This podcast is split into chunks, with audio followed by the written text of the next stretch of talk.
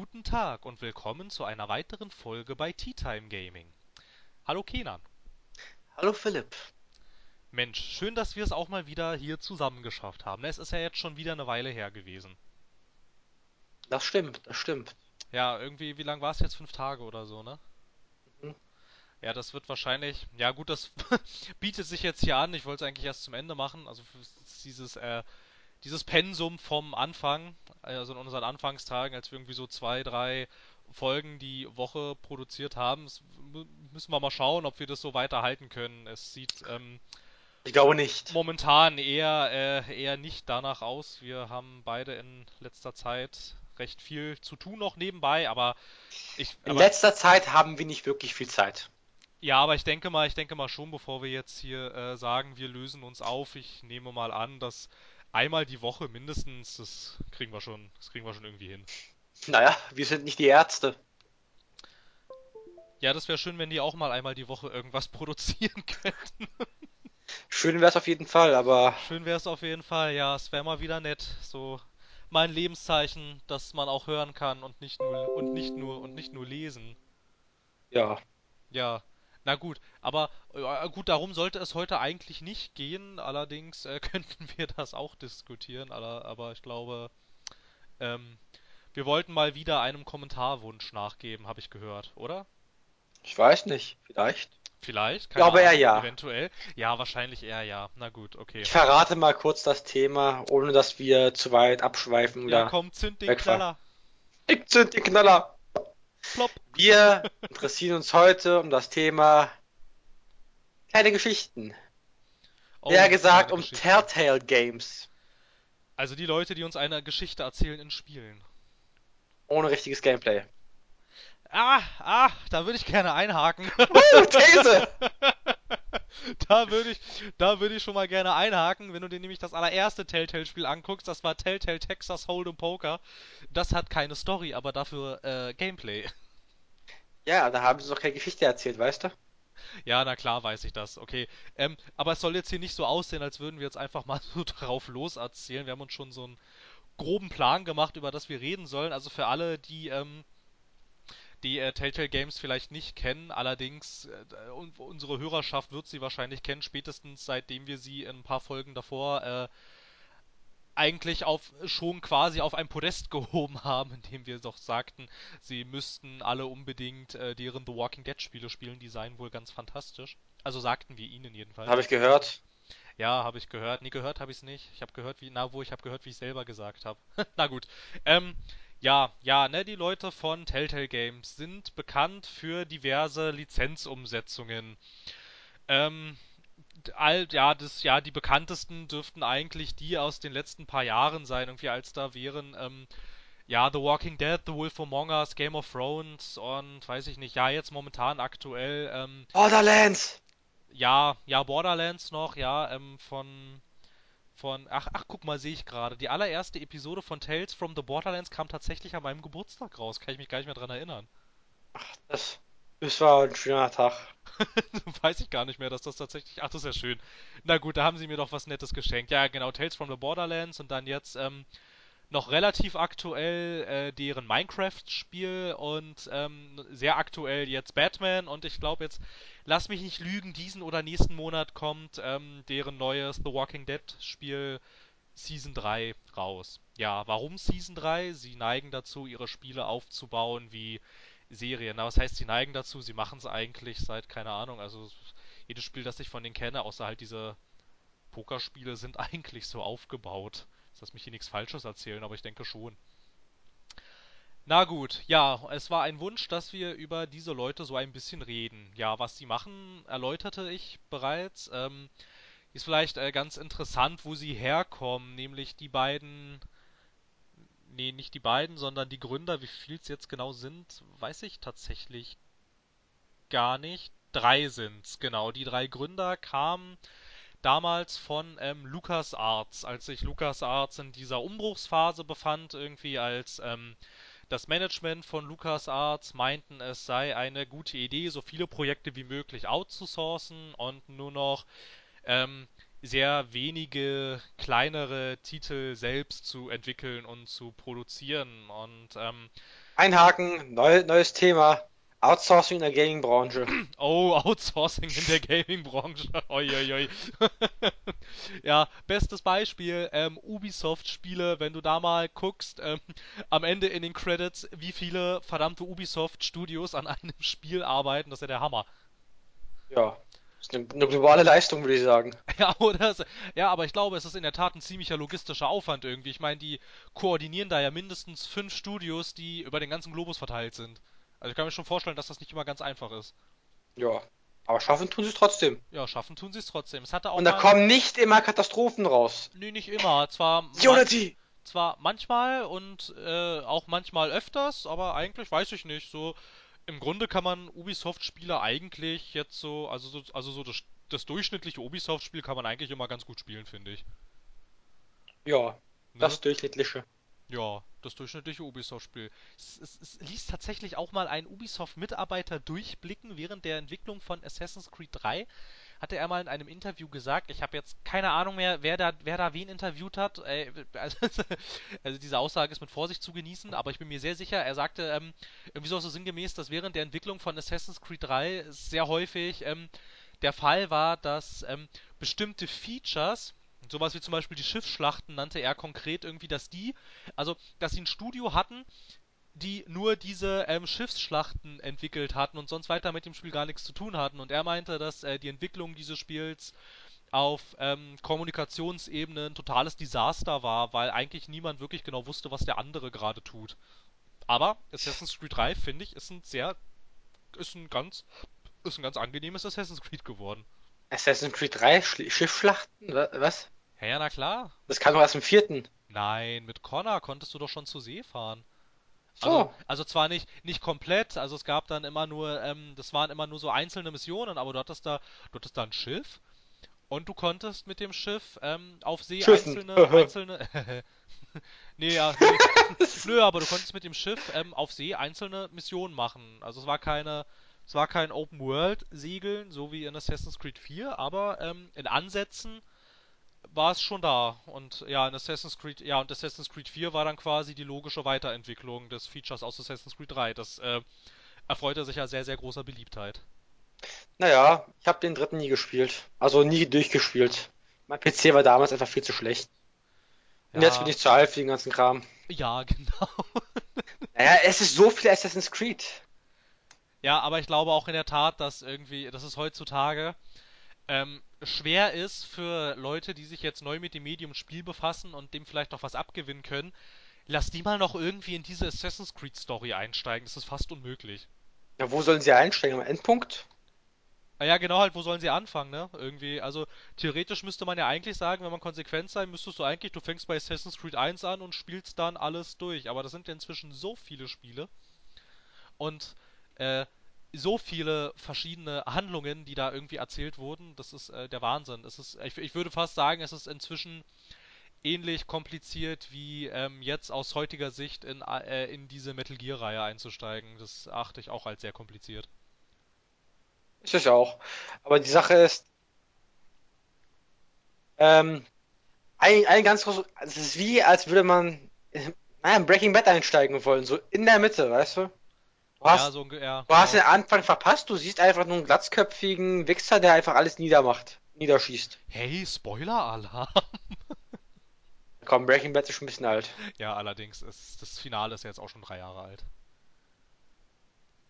Ja, Ja, passiert halt. ja, ja, genau. Und ja, ja, und gerade bei Metal Gear ist es ja auch noch die Schwierigkeit, ne, irgendwie die, äh, äh, wenn du die, wenn du jetzt bei Metal Gear 1 anfängst und sie dann quasi so spielst, wie, sie- wie sie erschienen sind, erzählt es dir die Handlung ja nicht mal chronologisch.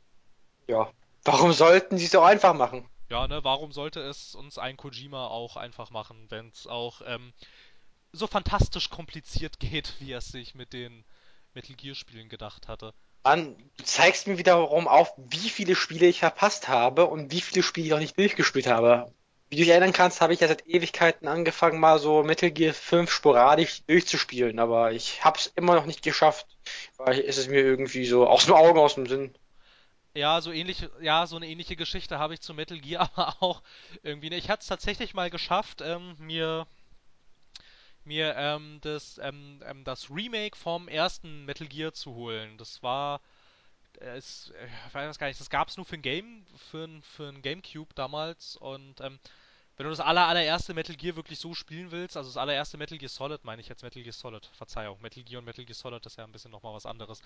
Ähm, das habe ich tatsächlich durchgespielt, also das Remake vom, von Metal Gear Solid, war davon auch eigentlich recht angetan, ne? Also ich fand es eigentlich ganz cool. Dann hatte ich den zweiten Teil mal angefangen und ja, dann kam The Witcher, ne? Ach ja. Ja, dann kam I'm a simple man. I Ja, see Geralt, I press buy. ja, ist, ja, ja, es ist so, es ist so. Also hier an der Stelle möchte ich mich als riesiger The Witcher-Fan outen. Also wirklich. Also ich, ich, Also Vid- Videospiele. Bücher ja, die habe ich mal, die habe ich mal versucht, aber irgendwie konnte ich mit dem, mit dem Schreibstil von diesem Menschen irgendwie nicht so viel anfangen. Dann hatte ich es nochmal als Hörbuch versucht, dachte vielleicht ist das irgendwie eher meins. Da habe ich auch ein bisschen länger durchgehalten. Aber irgendwie, ich weiß auch nicht, ja, steinigt mich jetzt für alle, die den toll finden, aber ich fand es irgendwie langweilig. So, also das Hörbuch hatte ich echt so f- ungefähr ein bisschen mehr als die Hälfte und ich fand es total lahm. Es tut, Ja. es tut mir leid, aber ich fand es total langweilig. Lieber Hörer, falls wir jemals streamen werden, werden wir ein Steine-Emoticon besorgen. Dann könnt ihr uns steinigen, wenn ihr wollt. Oh, Livestreaming, uiuiui. Da sprichst du ein heißes Eisen an. Wirklich? Nein, keine Ahnung, weiß ich nicht. Ich dachte, ich erzähle einfach was. Gut, also hast du jetzt noch was zu Outsourcing oder The Witcher oder Ubisoft oder Assassin's Creed oder Metal Gear? Nein, ich wollte nur anmerken, dass wir komplett am Thema vorbeigerast sind. Ja, aber auch schön, dass uns keiner aufgehalten hat, ne? Natürlich, wer soll's denn auch tun? Ja, wer soll es auch tun? Es ist ja außer uns niemand hier. Ja, theoretisch könnten die auch sagen, das stört uns, aber bis jetzt kam nichts, also Nö, ich hatte eher, lass ich ich es hatte, Natur belassen. ja, ich hatte auch eher so den Eindruck, dass die Folgen, in denen wir am meisten, also das kann man tatsächlich sehen, ne? Die Folgen, in denen wir am meisten abschweifen, sind tatsächlich die mit den meisten Klicks. Gut, dann schweifen wir demnächst noch mehr ab. Gut, dann schweifen wir demnächst ab. Also, ich trinke gerade Selta. Was trinkst du? Nichts zum Mitnehmen.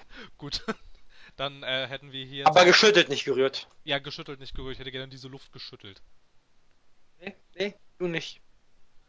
Gut, ähm, wir waren bei Outsourcing. Ich versuche jetzt mal ähm, den Bogen wieder zurückzuschlagen. Ja, Outsourcing, man kann, können wir eine eigene Folge für machen, weißt du? Ja, eigentlich schon. Ich Aber- wollte es eigentlich auch nur kurz anschneiden. Ich wollte gar nicht erzählen, wie LucasArts alles outsourced. Darum ging's gar nicht. Lukas Arzt ist auch mit Ubisoft. Nee, ich war ganz am Anfang war ich bei LucasArts tatsächlich. Ah, so, äh, ja, als Ursprungsentstehungsgeschichte von den Telltale-Machern. Ja, genau, da, darauf wollte Da ich nämlich eigentlich hast, du hinaus. kur- da hast du kurz Outsourcing erwähnt. Und dann Wurden Wumms, hier möchte ich gerne, outgesourced. ja, Wumms, hier möchte ich gerne einhaken und Wumms, äh, fünf Minuten später. Wo sind wir gelandet? es ist unglaublich. Ähm, ja, nämlich halt aus der Zeit ähm, kommen diese drei Leute, die waren bei LucasArts und als dann irgendwie der Kevin Burner, glaube ich, war das, der war das irgendwie, also es ist, das ist quasi, weiß ich nicht, ähm, nee, nee, Bruner oder ich weiß nicht, wie man den Nachnamen ausspricht, also der ist quasi Ja, das, der Herbert ähm, Gruner. Das ist, ähm, das ist das Aushängeschild quasi, ne? Also der für die Interviews, der tritt, na gut, wenn sie denn mal auf Messen sind, tritt der da auf und redet da meistens, also der ist das und ähm, der hatte mal in einem Interview durchgeblickt, irgendwie, als da, als dann da ein ähm, 27-jähriger äh, Marketingmanager zu mir kam und mir sagen sollte, wie ich mein Geschäft führen soll, das ich seit 30 Jahren betreibe, da sagte ich dann, nee, komm, jetzt reicht's, ich kündige. Und Hätte er das nicht getan, dann hätten wir heute nämlich nicht Telltale Games. Daraus entstand, aus diesen drei Leuten, die haben dann nämlich ein eigenes Studio gegründet und daraus entstanden dann Telltale Games. Und meine Güte, haben die in ihrer kurzen Lebensdauer viele Spiele produziert. Das ist unglaublich. Ne, also das allererste Du meinst viele Marken geoutsourced. Ja, sie haben ziemlich viele. Ja, ja, das, ja, das sollte man vielleicht irgendwie, das sollte man vielleicht auch noch dazu sagen. Also es gibt es, die Telltale-Spiele, die auf einer eigenen Marke basieren, die kann man glaube ich an einer Hand abzählen, wobei dieses Texas Hold'em Poker eigentlich auch eher geschummelt wäre, ne, weil da sind ja auch keine eigenen Charaktere. Das sind ja Ja, bekannte. es ist Poker Night, ja. Es sind Ja, keine das- eigenen Charaktere. Sam und Max. ja, genau, dies und Sam das. und Max, GLaDOS irgendwie spielt da noch mit und halt, wie sie alle heißen. Irgendwie, also das, das haben sie noch nie so noch nie so getan irgendwie. Also das, also das Einzige, was wirklich auf deren, also quasi so aus deren eigener Feder stammt, war eigentlich dieses Puzzle Agent. Aber da waren sich sowohl Presse als auch Spieler einig, dass das irgendwie nicht so geil war. So, also es kam immer nur weg als, naja, ist ganz nett irgendwie. Ja, das war's aber auch. Ja, ich, ich, ich, ich Ganz nett für ein erstes Spiel ist doch ganz okay. Das war ja nicht das erste, das war ja das erste der eigenen Marke irgendwie. Davor hatten sie ja schon zig Spiele gemacht irgendwie. Also bevor das erste Puzzle Agent rauskam, keine Ahnung, zehn, zehn sind es bestimmt gewesen. Das Na können sie halt. Ja, ja, in der Tat. Na gut, ähm, ja, also zu der Frage, wer die sind, ne? Also sie kommen von LucasArts, sie machen hauptsächlich, ähm, basteln sie eigene Geschichten um bereits etablierte Marken. Und, ach so, ja, äh, sie machen übrigens, ja, das Genre, ne? So eine Art, ja, ich lehne mich jetzt mal weit aus dem Fenster und sage, es ist so eine Art Adventure. So ungefähr irgendwie. Wobei aber auch das Gameplay innerhalb ihrer Spiele ja dann doch immer schwankte, ne? Irgendwie. Bestes Beispiel, das hatten wir doch, glaube ich, zusammengespielt, ne? Deren Game of Thrones Spiel. Ja, Ja, ne? mit dem Äh, britischen Accent einer niederen Co. ja, vielleicht möchtest du jetzt mal ein bisschen ähm, was dazu sagen. Zu, Ach ja. zu Ach Gameplay, ja. zu Gameplay in Telltale-Spielen. Ein paar, ein paar haben wir dann ja doch zusammengespielt. Gameplay in Telltale-Spielen ist ein nettes, interessantes Kapitel, wenn es denn vorhanden wäre in den meisten Telltales. Die Sache ist, so richtiges Gameplay ist das nur mehr oder weniger so, mehr oder minder. Denn im Endeffekt sieht es so aus, sie gaukeln dir vor, dass du eine eigene Entscheidung treffen kannst, aber am Ende kommt es immer auf denselben Kaiserschmarrn hinaus. So, muss man Ja, wirklich sagen. Das ja, ja, das trifft's ganz gut eigentlich, ne? ist immer dasselbe Hexenwerk. Ja, eigentlich schon. Es war ja, ja, da war es doch, das war doch auch, also mir, also das Game of Thrones fällt mir da jetzt gerade irgendwie tatsächlich kein ganz konkretes Beispiel ein, aber jetzt Achtung, Spoiler-Alarm. Das Ende von dem Game of Thrones Spiel, ich hatte noch in Erinnerung, wir haben es doch, glaube ich, zweimal gespielt, das Ende, und egal, für wen du dich jetzt entscheidest, wer da jetzt die verbleibenden Mannen aus der Festung rausführen sollte, irgendwie habe ich in Erinnerung, dass egal, egal für wen du dich jetzt entschieden hast, mit wem du das tust, es passiert exakt das Gleiche. Ja, ja, Irgendwie, ne? Also es passiert wirklich exakt das Gleiche. Am Ende ist halt nur eine andere Hauptfigur tot. ja. Aber im Endeffekt ist die Konsequenz immer dieselbe und du kannst sie auch nicht verhindern. Weil ansonsten wäre es auch programmiertechnisch, kann ich mir vorstellen, sehr, sehr, sehr schwer. Aber die haben ja auch schon so Ja, genug Probleme. Sie sind auf ihrer veralteten Engine, aus der sie nicht rausgemogelt kommen.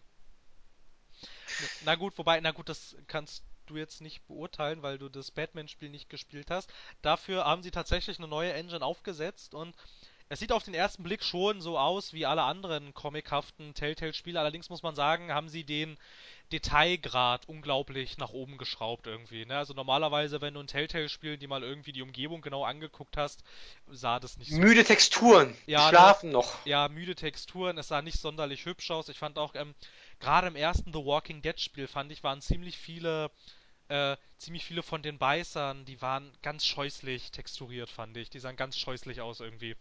Ach, das soll ein Weißer gewesen sein. Ich dachte, das waren Hippies.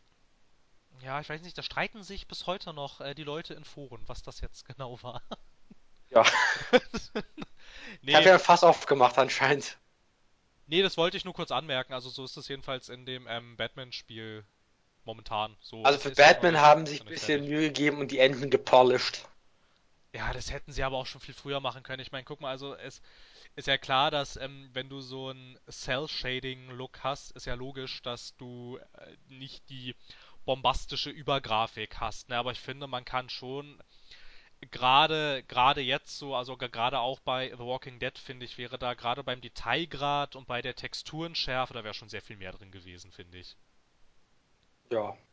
Aber irgendwo muss man auch Geld einsparen, irgendwo muss man auch Geld einnehmen, weil, wie, wie ihr es bestimmt nicht wisst, so aus, dass zum Beispiel Tales from the Borderlands grauenhafte Verkaufszahlen hatte. Ja, leider. Ich verstehe es, ich Leider. verstehe es Und es absolut. war so cool. Ja, für Tales from the Borderlands würde ich auch gerne eine Lanze brechen. Ich fand's echt super. Ich fand, das war, also, ja, der geneigte Borderlands-Spieler wird jetzt wissen, was damit gemeint war. Nee, aber wirklich, ich, Definitely a Virgin. ja, definitely a Virgin, absolut. Nee, aber echt absolut, absolut schade und ich verstehe es auch überhaupt nicht. Also, klar ist wahrscheinlich jetzt im Vergleich zu dem, was sie davor halt so an Marken genommen haben. Ich meine, The Walking Dead. Es war wahrscheinlich kein Zufall, dass sie, also, na gut, sie entwickeln die The Walking Dead Spiel auf Basis der, der Comics, aber ich bin mir ziemlich sicher, dass es kein Zufall war, dass sie diese The Walking Dead Spiele parallel zum Serienstart entwickelt haben. Ich bin mir sicher, dass das kein Zufall war. Und, ähm, ja, dann hatten sie Game of Thrones, ne? Game of Thrones ist auch eine ziemlich starke Marke. Minecraft ist sowieso eine starke Marke. Naja, und dazwischen haben sie halt dieses Borderlands gesetzt, ne? Und das ist dann, das, äh, ist dann leider ziemlich, äh, ist, ja, leider ziemlich untergegangen, ne? Ja, Wobei man, halt. ja, ja, wo, ja, man hat ja dann auch gesehen irgendwie, dass, ähm, während zum Beispiel Episoden von Game of Thrones, die kamen alle zwei Monate, Minecraft-Episoden, die kamen Stellen, also ich, ich glaube im Anfangszeitraum, die ersten drei Minecraft-Episoden, die, die erschienen, glaube ich, sogar wöchentlich, wenn ich mich jetzt nicht total irre, aber irgendwann, äh, irgendwann in diesem Minecraft Story Mode Zyklus gab es mal eine Zeit, da erschienen die Episoden tatsächlich wöchentlich. Ich erinnere mich, das waren so die ersten paar Wochen. Ja, ne, so die ersten drei Episoden waren es, glaube ich, die erschienen wöchentlich. Ja, und dann, ähm, ähm, Tales from the Borderlands zum Beispiel, da sieht man schon, also ich finde, da sieht man dann schon, wo da die Prioritäten lagen. Ne? Tales from the Borderlands erschien zum Beispiel, da erschien eine Episode pro Quartal. Ja, aber du musst Ne? dir vorstellen, so, das war auch ja bei Wolf Among Us so. Da gab es ja über acht Monate keine zweite Episode. Ja, das stimmt, wobei sie da immer wieder gesagt haben, sie haben technische Probleme mit der Engine und so. Also das hatten sie ja erklärt gehabt. Und dann war die, ich, we- ich weiß gar nicht, nee, die, ne, naja, aber die zweite Episode war dann noch, glaube ich, auch länger als die, als die restlichen, so als kleine Entschuldigung, aber ich bin mir nicht mehr ganz sicher. Ach, ich auch nicht, ist alles so ewig ist her. auch schon eine Weile her, ne? Ich meine, die erste, die erste The Wolf Among Us Episode, das war, glaube ich, irgendwie Dezember 2013 oder so, ja, auch schon wieder drei Jahre her. Boah, wie die Zeit vergeht. Wir werden langsam alte Männer in Sachen Ja, wir Gaming. werden langsam alte Männer. Ja, wir sitzen hier, wir sitzen hier in unserem staubigen Studio und beklagen uns über die heutige Am Spieleindustrie. Ende covern wir Johnny Cash hört. Ja, naja, beklagen tun wir uns ja eigentlich nicht wirklich. Ähm, Ja, weil wir ab einem gewissen Punkt halt nicht mehr diese dreckigen Spiele kaufen, die uns einfach runtergejubelt werden. Ja, okay, Mafia 3. Äh, Das ist ein Thema für sich. Ich warte noch auf die DLCs. Und ich warte auf das Ende des Spiels. ja, aber an dieser Stelle, ne, Mafia 3 Folge, die ist geplant. Ja, ja, und Ne, wir ich werden jetzt bin, nicht zu sehr abschweifen. nein, Aber nein, aber, aber es sieht doch, es. glaube ich, aber es sieht doch ganz danach aus, also so ewig lange wird sie, glaube ich, nicht mehr auf sich warten lassen, oder? Nee, nee, Ich arbeite dran. Ja, ich bin ja fertig damit. Es ist noch nicht sonderlich lange auch und du bist ja auch, fast fertig und also es ewig, ewig dauert's nicht mehr. Ähm, ja, wo waren wir jetzt? Ich weiß gar nicht. Ja, irgendwie wie sie, ja, sch schade, dass Tales from the Borderlands so ähm, untergegangen ist irgendwie, wobei es echt cool war. Na gut. Es hat so einen guten Humor.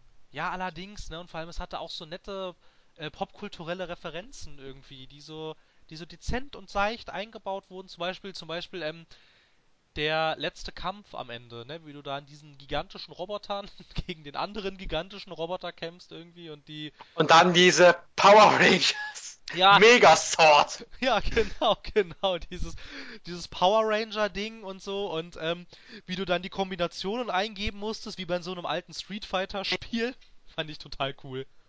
Es war echt super, muss man sagen. Ja, es war echt super. Aber Kam dieser, nur leider überhaupt nicht an. ja, und ich finde es auch schön, dass der Humor, wenn er in, in Telltale-Spielen vorhanden bzw. gewünscht ist, dass er niveauvoll ist irgendwo, dass das wirklich einen Anspruch hat. Und ich finde es schön, dass es nicht so ein Pipi-Kaka-Humor wie bei Adam Sandler-Film ist. Oh, Adam Sandler Bashing. Ja, Nein, aber ich da braucht man nicht dir, zu bashen. nee, ich geb dir Haufen recht. Scheiße kann man vergolden, wenn man will, aber es bringt ja auch nichts. Ja, Haufen Scheiße Haufen Haufen Scheiße. Scheiße. Ja. Ja, dieser ganze Pipi-Kaka-Humor, den finde ich auch echt anstrengend. Also, dem kann ich auch irgendwie gar nichts abgewinnen. Ich könnte maximal Pipi und Kaka abgewinnen, aber das Ja, war's das auch. ist ja auch das Ding mit diesem Pipi-Kaka-Ding. Na gut, ähm, nee, neues Thema für neue Folge, Pipi-Kaka-Ding. dieses Pipi-Kaka-Ding. Ja gut, okay, schreib's auf die Liste. Memo an Dieses, mich selbst. dieses, ja, Memo, Memo an mich selbst auf die Liste schreiben, dieses Pipi-Kaka-Ding. Fäkalhumor. Nee, ich finde dieses Pipi-Kaka-Ding klingt cooler. Gut, dann nennen wir die nächste Folge das Pipi-Kaka-Ding. Dieses Pipi-Kaka-Ding. Auch wenn wir über was komplett anderes reden. Gut, wir nennen sie auf jeden Fall dieses Pipi-Kaka-Ding. Lieber Hörer, jetzt können Sie uns in die Klapse einweisen lassen. Ah, nee, macht man nicht, da, da zockt es sich so schlecht, habe ich gehört. Ja. Na gut, ähm, Ich bin kein Freund von klassischen Holzklötzen. Ich brauche die modernen Teile. Mit den DLCs. mit den DLCs, ich will, ich will, ich will, äh, ich will, dass mein Brief, also, also, dass meine Brieftasche blutet, wenn ich ein Spiel kaufe, Mann. Ja. Und hier nicht auf so einem, weiß ich nicht, nicht auf so einem Sega Mega Drive spielen, damals als die Spiele noch vollständig entwickelt wurden. Nö, will ich nicht. Nö, nö. Festplattenspeicher, wer braucht das schon? Ja, damals brauchte das tatsächlich keiner. Ich möchte gerne ein neues, ähm, ein neues Themenfeld innerhalb dieser Telltale-Diskussion aufmachen. Wenn es mir gestattet ist, wenn du nicht noch was anderes hast. Nein, nein, mach ruhig. Ich Okay. rede eh immer am Thema vorbei. Dann würde ich gerne mal die Frage diskutieren, warum dieses Studio mit ihrer Telltale-Formel eigentlich so erfolgreich sind in einer Welt, in der ähm, mangelndes Gameplay oder langweiliges Gameplay sehr hart abgestraft wird. Im Gegensatz dazu stehen Telltale Games, die in ihre Spiele eigentlich nur äh, marginales Gameplay einbauen. Gut, Tales from the Borderlands hatte etwas mehr, dann Game of Thrones hatte zum Beispiel, weiß nicht, das war eigentlich im Prinzip, äh, war das wie eine interaktive Game of Thrones Folge eigentlich, also viel zu sagen hatte, na gut, viel zu sagen hattest du schon, aber ähm, äh, viel zu machen hattest du eigentlich nicht. Jetzt bei Batman wieder haben sie wieder ein bisschen mehr Gameplay, aber eigentlich schwankt es immer so darum, dass also Gameplay ist eigentlich sehr wenig. Im Prinzip läufst du eigentlich, wenn du denn überhaupt mal läufst und ähm, sehr viel stützt sich halt auf diese Quicktime-Events, ne, auf ähm, sehr, sehr viel stützt sich auf Dialoge unter den Charakteren. Und sehr wenig auf Gameplay. Und wenn es Genau, dann auf Gameplay ist, Gameplay, dann läufst du halt ein bisschen rum und sammelst Sache X ein. Dann gehst du zum Charakter X und der sagt dir dann X. Ja, genau, genau. Also es gibt zwar hin und wieder gibt's auch ein bisschen mehr Gameplay, zum Beispiel bei dem ähm, Batman-Ding, das ähm, fand ich das zum Beispiel ganz nett, dass es da immer wieder so Stellen gibt, in denen du tatsächlich ähm, Tatorte analysierst und dann am Ende die Beweise äh, zusammenfügen musst, damit da irgendwas Sinnvolles bei rauskommt. Man könnte jetzt natürlich auch da jetzt wieder höhnisch sagen, ja, im Prinzip ist das doch eigentlich auch nur Trial and Error und du probierst halt so lange, bis es funktioniert. Aber es ist innerhalb dieses Telltale-Dings ist das schon eigentlich, ist das schon eigentlich ein richtiger Fortschritt, wenn man sich jetzt zum Beispiel mal das Gameplay eines Game of Thrones anguckt, das eigentlich Das ist, so das ist ein Höhepunkt ist. gewesen. Ja, ne, eigentlich schon. So ein Gameplay ist sonst in Telltale-Spielen wenig bis gar nicht vorhanden eigentlich. Ja, Ja. aber wie können die denn Aber woran liegt das, dass es nicht abgestraft wird? Ja, genau. Ich Wie können die denn, wie können die denn so erfolgreich sein jetzt zum Beispiel? Ne? Ich meine, ansonsten weiß ich nicht. Nehmen wir jetzt zum Beispiel, äh, mir fällt jetzt leider kein anderes Spiel ein, außer stumpfes, also was irgendwie mit stumpfem Gameplay abgestraft wurde. Nur ganz kurz spreche ich spreche es kurz an. Zum Beispiel bei Mafia 3 gibt's die meiste Häme wegen dem stupiden und monotonen Gameplay. Bei Telltale hörst du aber in diese Richtung, also wenn du was in die Richtung hörst, klar werden Telltale-Spiele auch ähm, von der Spielerschaft kritisiert, aber sie werden meistens nicht wegen monotonem Gameplay kritisiert. Kann ich auch sagen, woran das liegt. Mafia 3 ist ja ein Open-World-Spiel, genau wie GTA 5. Und bekanntlicherweise, GTA 5 hat ja dieses Genre Open World etabliert. Wenn du, da- wenn du zurückdenkst. Und Ja, na gut, So, etabliert geht- schon, aber nicht erfunden. ja, jetzt habe ich auch gesagt. Alles klar, okay, gut. Ich wollte nur, dass der Hörer hier auch sicher ist. Ja, die, die Sache ist kurz und knapp. Mit GTA und Open World verbinde ich immer das einzig wahre, eine offene Spielwelt. Und ich, dass die Spielwelt belebt ist und dass es so viel zu tun gibt und so viel Abwechslung. Und eigentlich hast du so viel zu tun, dass du nicht mal mehr der Hauptstory folgst, weil es ist so gut und so abwechslungsreich, macht so viel Spaß. Aber das ist es heutzutage nicht mehr bei, äh, ja, frei, so Free World, Free Roam Spielen, weißt du? Hm. Es ist einfach nicht mehr so gesehen. Es ist gern gesehen von, von der Spielerschaft, aber es ist halt nicht mehr oft gesehen. Also du meinst. Und deswegen, ja, deswegen sorry, sind sorry, die. Spielerschaften so, so enttäuscht. Wenn du jetzt zum Beispiel den Witcher 3 ansch anschaust, was auch Open World hat, was ich, also ich gehe davon aus, Ja, natürlich, das ist eine gigantische Open World. ja, dann, dann freuen sich die Spielerschaften darüber, was auch super ist, weil sie haben seit Ewigkeiten mal wieder etwas gesehen, was ihnen so oldschool-mäßig, was früher eingeprägt hat. Weil, seien wir ehrlich, GTA hat es etabliert. Und die Spiele danach haben auch Open World immer versucht zu verbessern, das Beste daraus zu machen. Nicht immer ganz geschafft wie GTA, aber sie haben den Gedanken, die, der Kern der Sache, den haben sie erfasst.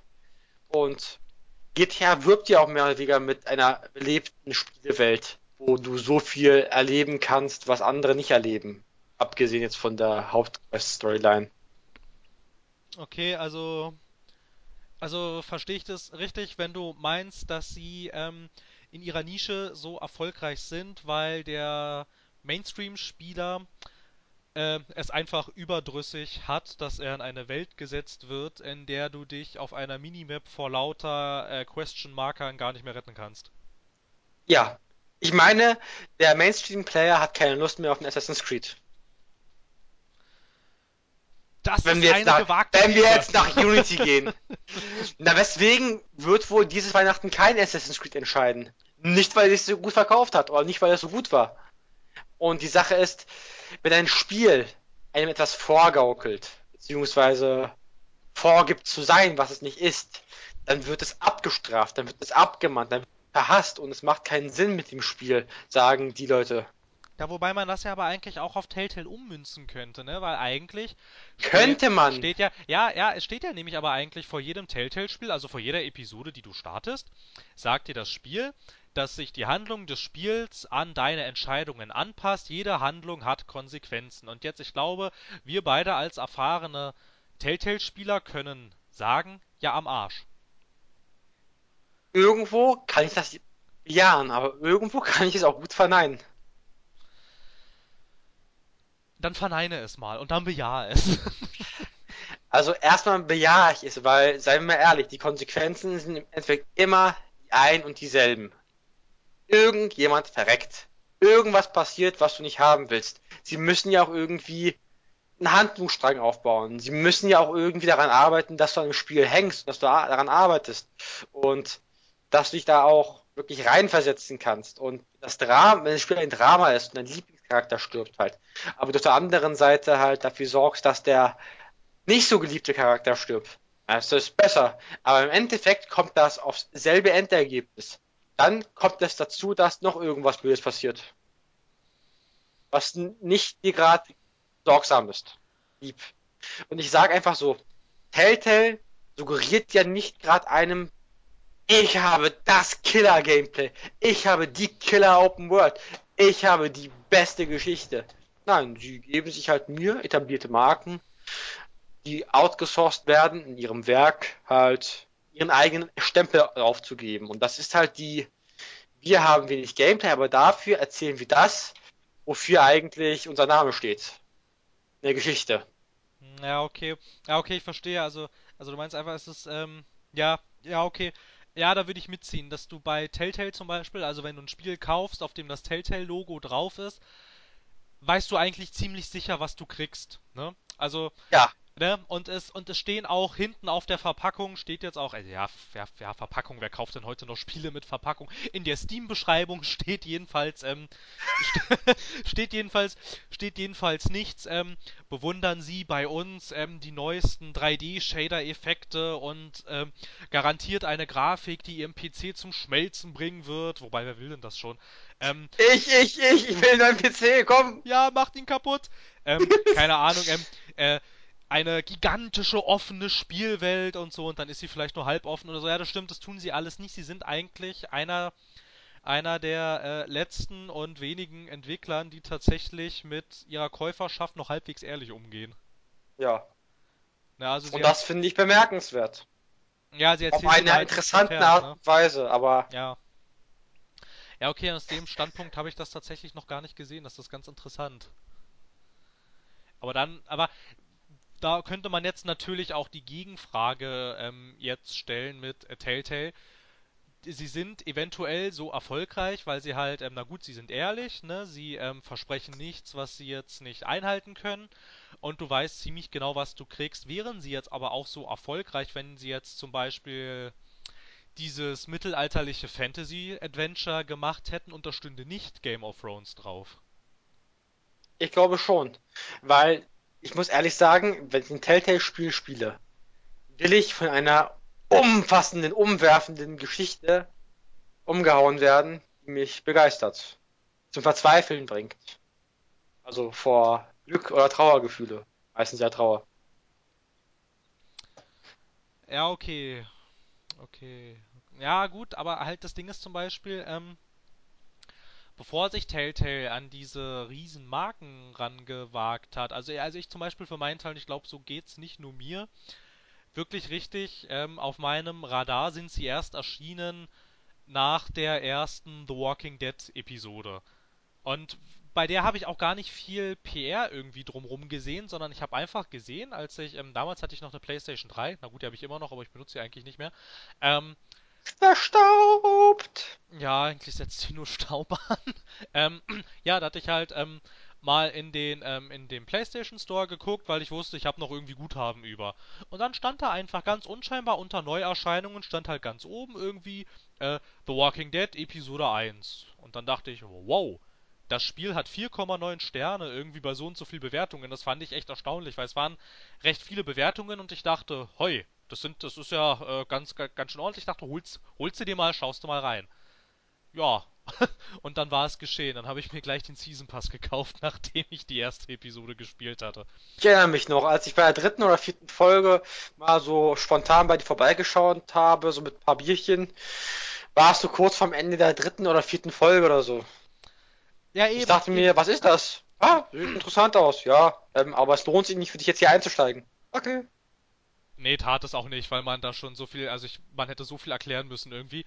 Ja, und ich glaube irgendwie, dass sie, also ich kann dir nicht ganz sagen, was dieses The Walking Dead nämlich so großartig anders macht, als das, was sie davor schon alles so gemacht haben. Also ich glaube, dass ähm, die Marken, die sie benutzen, nicht ganz daran unbeteiligt sind, dass sie diesen Stellenwert haben, den sie heute haben. Weil davor haben sie zum Beispiel auch, also sie haben ja auch schon ähm, davor schon sau viele Spiele gemacht vor The Walking Dead und davor waren sie noch nicht so im, im breiten Mainstream anzutreffen. Wenn du irgendwie zum Beispiel, also ich weiß noch, in der Zeit damals so, wenn du da dich durch, weiß nicht, wenn du da irgendwie, weiß nicht, irgendwie ein Magazin gelesen hast, weiß nicht, sei es die GameStar oder PC Games oder halt wie sie alle heißen, ne? Weil der Computerbild Axel Springer Verlag, ich weiß. Naja, wobei die eigentlich auch recht umfassend informieren. Ähm, aber du hast halt in keiner dieser Zeitschriften wirklich großartig irgendwas von Telltale gelesen. Dann kam The Walking Dead und na gut, sau viel lesen tust du von denen auch nicht, aber deutlich mehr als sonst irgendwie. Ne? Ich meine zum Beispiel, äh, früher war es keine Meldung wert, dass sie eine dritte Staffel von Sam and Max machen. Dass sie aber eine zweite Staffel von Game of Thrones machen, hat auf einmal sehr viel mehr Aufsehen erregt. Und ich glaube, also ich würde jetzt, ich würde die These negieren, dass sie trotzdem so erfolgreich wären, wenn sie nicht auf solche starken Marken zurückgreifen würden. Vielleicht hätten sie irgendwann auch diesen Stellenwert erreicht, aber ich glaube nicht, dass, ähm, dass sie jetzt so wären, wenn sie ähm, nach Law and Order nicht The Walking Dead gemacht hätten, sondern irgendein eigenes Ding, weil eigentlich, eigentlich macht The Walking Dead jetzt nicht sehr viel anders als die Telltale-Spiele davor. Na gut, außer vielleicht Puzzle Agent, aber Puzzle Ja, Ich Agent muss, ich muss auch sagen, natürlich, natürlich liegt es daran, dass sie halt diese Riesenmarken benutzen, die, die wirklich für sie einen großen Stellenwert herbeizaubern. Aber was ich viel mehr dahinter sehe und warum die auch so erfolgreich sind, sind nicht unbedingt die, die Marken. Marken geben einem nur so einen kleinen Anfangsarschtritt in die Richtung, weißt du? Ich glaube, es geht einfach viel mehr darum, dass sie wirklich das machen, was heutzutage so sehr vermisst wird. Weil, lass uns mal zurück überlegen, so die Jahre 2010 bis jetzt, wir haben eigentlich relativ schlechte Storyspiele erhalten. So, jetzt nicht in Sachen Telltale, aber Shooter und Co. Alles mögliche, RPGs. Wir haben ein billiges The Walking Dead Survival RPG geholt. Alles folgt nur noch der Meinung, ach, entweder schreiben wir ähm, Open World drüber oder Crafting oder Survival oder alles gleichzeitig und floppen dann ganz stark, weil wir alles nur halbherzig durchnehmen. Und Hm. Geschichte, die, das kennen wir gar nicht mehr. Also, und wenn, dann machen, die, machen wir motorisch, weißt du, grobmotorisch gehen wir durch und nehmen uns so einfach Kernelemente und sagen, wir haben die Killer-Story, die alles weghaut und wir sind die Besten und schenkt uns euer Geld, pre-ordert und ich, ich kann mir auch vorstellen, innerhalb der letzten 20 Jahre, wie krass, also aber die letzten 10 Jahre, wie sehr das Pre-Ordern verstärkt wurde und wie viel mehr Grütze dabei entstanden ist. Ich muss ehrlich sagen, ich habe die Theorie im Kopf, worüber wir auch eigentlich eine eigene Folge machen könnten. Pre-Ordern zerstört die Spielindustrie. Oh, das ist gut, das schreibe ich gleich, äh, das schreibe ich gleich auf das Konzeptdokument, aber ich glaube, das würde jetzt hier zu weit gehen. Ich weiß, ich weiß, aber ich wollte das halt nur anschneiden. Ja, ja, die nee, Sache, die Sache ist, Telltale gibt uns das, was wir vermissen, weil nach einem anstrengenden Abend möchte ich mich nicht in einem Hardcore-Level von Dark Souls zerfetzen lassen, weißt du? Und es erzählt mir auch nicht wirklich so von Anfang an die Geschichte. Ich muss mir die Geschichte eher selber erkämpfen und selber drauf kommen. Aber nach einem harten Feierabend, ja, ich gehe jetzt mal auch in diese Sache, in diese Casual Schiene rein, weißt du, in der Casual Schiene, wo du mal nach einem Feierabend einfach nach Hause kommen willst und dich entspannen willst. Na, ich würde schon, ja, das, na, naja, du kannst ja in diese Casual-Schiene, das ist eigentlich auch äh, ein Fass, was man jetzt hier eigentlich auch gut aufmachen kann. Ich finde, also ich finde, man, man kann eigentlich sagen, dass äh, Telltale Games unglaublich stark vercasualisierte, kann man das so sagen, vercasualisierte äh, Point-and-Click-Adventures macht im Prinzip. Natürlich, Ne, dass sie natürlich kann eigentlich, ich meine, sie kommen ja, Aber ne, sie kommen ja auch aus dieser, aus dieser Ecke ursprünglich. genau, man kann auch sagen, sie wollen das ja auch eigentlich, weil das einer der Sachen ist, weswegen sie eigentlich profitorientiert arbeiten können. Weil die ganzen Mainstream-Marken, also wir können sagen, Game of Thrones ist schon im Mainstream äh, in der Welt angekommen. Ja, absolut, absolut, das kann man sagen. Ich meine, ähm, ich meine, ich meine, ähm, die, ich meine, sogar die allgemeine Presse berichtet über Game of Thrones, ne? Wir haben The Walking Dead. Was haben wir noch? Borderlands? Naja, Borderlands im vielleicht nicht so. gröbsten vielleicht für die, für die Hardcore-RPG-Koop-Gamer, die sich halt wirklich das antun. Aber auch ich, der gelegentlich mal gern vom Casual Entertainment profitiert. Ich fand Borderlands, Tales from the Borderlands, eine super Handlung, eine super Geschichte, super amüsant und visuell geschrieben. Das ist, ich habe selten so gut gelacht, so gut mitgefiebert und so viel Spaß gehabt. Ja, Obwohl stimmt. ich gar kein richtiges Gameplay hatte. Muss dir vorstellen, die begeistern mich ohne Gameplay. Ja, aber auch einfach, weil die, weil ich finde, ich finde, die, die Dialoge waren einfach auch so klasse, ne? Und das, was inszeniert wurde, es war, es war, es war gut inszeniert, ne? Es war solide inszeniert, äh, inszeniert, inszeniert. Und, äh, Tales from the Borderlands, dieses Spiel, wusste einfach, was es sein will. Und innerhalb dieses Spektrums hat es sich auch bewegt und innerhalb dieses Spektrums, finde ich, hat es auch alles richtig gemacht, was es richtig machen konnte. Es hat sich verwirklicht, aber nicht von den Verkaufszahlen, leider, ja. Und ich finde auch, ich, ich, ich finde auch, man könnte vielleicht sagen, dass die Spieleindustrie vielleicht sich, ähm, was ähm, Genres angeht, vielleicht wieder ein bisschen ähm, rückbesinnen sollte, weil ein Spiel nicht jedes Genre sein kann. Ne? Also dass man quasi, dass man sich halt vorher wirklich irgendwie überlegt, was soll das jetzt hier werden? Soll das ein Ac- Action-Adventure werden? Soll das ein Open-World-Spiel werden? Soll das so ein Kletterdings werden oder sowas? Aber es ist unglaublich schwer, dass ein Spiel alles davon ist. Das ist praktisch nicht umsetzbar und wenn du es solide umsetzen wollen würdest, wäre es wahrscheinlich auch mit immensen Kosten verbunden. natürlich, aber, aber schaust du mal an, wie es in der heutigen Gaming-Branche ist. Also, ich, wie man merkt, wir, wir schweifen schon wieder gut ab. Ja, aber passt ja Aber gut hin gerade. heutzutage geht es alles um Marketingumfragen. Was bringt dich dazu, ein Spiel zu kaufen? Was fällt bei dir Entscheidung? Ich will das jetzt haben. Ja, da ist Survival im Titel. Da ist Crafting im Titel. Da ist das im Titel. Da ist Open World. Ich liebe Open World. Open World ist super. Ich, Open World kaufe ich sofort, wenn das draufsteht. Wenn das noch ein Mix aus allem ist, kaufe ich das viel eher. Und dann machen sie halt nur einen halbherzigen Mix draus. Und ja, die Elemente sind im gröbsten vorhanden. Aber es ist auch alles nur rudimentär behandelt. Ja, Und eben, deswegen floppt das auch am Ende wiederum. Und eigentlich könnte ich mir das eigentlich aufbewahren für Mafia 3, aber ich lasse es immer los. Ja, wir Die können ja Sache, mal, wir Telltale ja dann weiß, mal was sie intensiver machen. Telltale möchte einfach Geschichten erzählen. Das merkt man sehr gut. Und mit der Schiene fahren sie auch gut, fahren sie auch sehr erfolgreich. Und wenn sie dann mit sehr kommerziell erfolgreichen Marken agieren, finden sie das umso besser, weil damit verdienen sie halt gut Geld. Und du hast mir auch erzählt, ähm, George R. R. Martin also Erf Erfinder und Erschaffer von Game of Thrones, Ja, ich glaube, das weiß auch hat, jeder. bei, hat bei dem persönlich angerufen Ja, das hatte ich mal, meinte, das hatte ich mal irgendwo, das hatte ich mal irgendwo gelesen gehabt von einem ähm, Telltale-Mitarbeiter, der das mal erzählt hatte. ja, und die Sache ist einfach ganz gewieft. Ja, ich glaube mir auch, ich hätte mich auch gefreut. Der Kollege hat sich auch gefreut, aber da musste ich unbedingt ein super Fan gewesen sein. Dann dachte ich, oh, ich bin so ein großer Fan, ich kann in dieser Marke arbeiten. Der wird sich auch bestimmt gedacht haben, ach, ich kann mir jetzt ein, ich kann mir jetzt ein goldenes Ei aus dem Hintern knödeln, weißt du? Und dann verdiene ich damit für unsere Firma halt gut Geld. Und wenn der noch das Drehbuch dazu schreibt und noch mitwirkt, dann kann das nur gut werden. Und es war auch gut. Und ich frage mich, wann die zweite Staffel kommt. Na, na, aber ähm, hier Dingsbums, ähm, Martin selber hat aber äh, keine, keine Skripts jetzt selber geschrieben gehabt zu dem Game of Thrones Spiel. Ich hatte mal irgendwo, irgendwo äh, ließ mal jemand durchblicken, dass er sie wohl alle gegengelesen hätte. Das wurde aber auch auf Nachfrage nicht weiter kommentiert. Also das weiß man nicht. Ja. Also er hat aber wohl, er steht aber, er steht aber, ähm, er steht aber unter äh, Special Thanks ganz oben. Und, und Naja, weil er es ihnen ermöglicht hat. Ja, Also von klar, alleine ja, wären sie, glaube ich, nicht auf ihn zugegangen und gesagt, ach, kann ich bitte Marke verwenden? Bitte, bitte, bitte. Das Also ist schon, das ziemlich sein, krass, es schon, ja, ja, es ist schon, ich würde, ich würde auch durchaus sagen, dass äh, Game of Thrones eine, äh, durch, also dass, dass das durchaus deren ähm, stärkste Marke war, die sie jemals benutzt hatten. Bis zu dem Zeitpunkt jedenfalls. ja, ich finde Game of Thrones gleicht sich so ein bisschen mit The Walking Dead.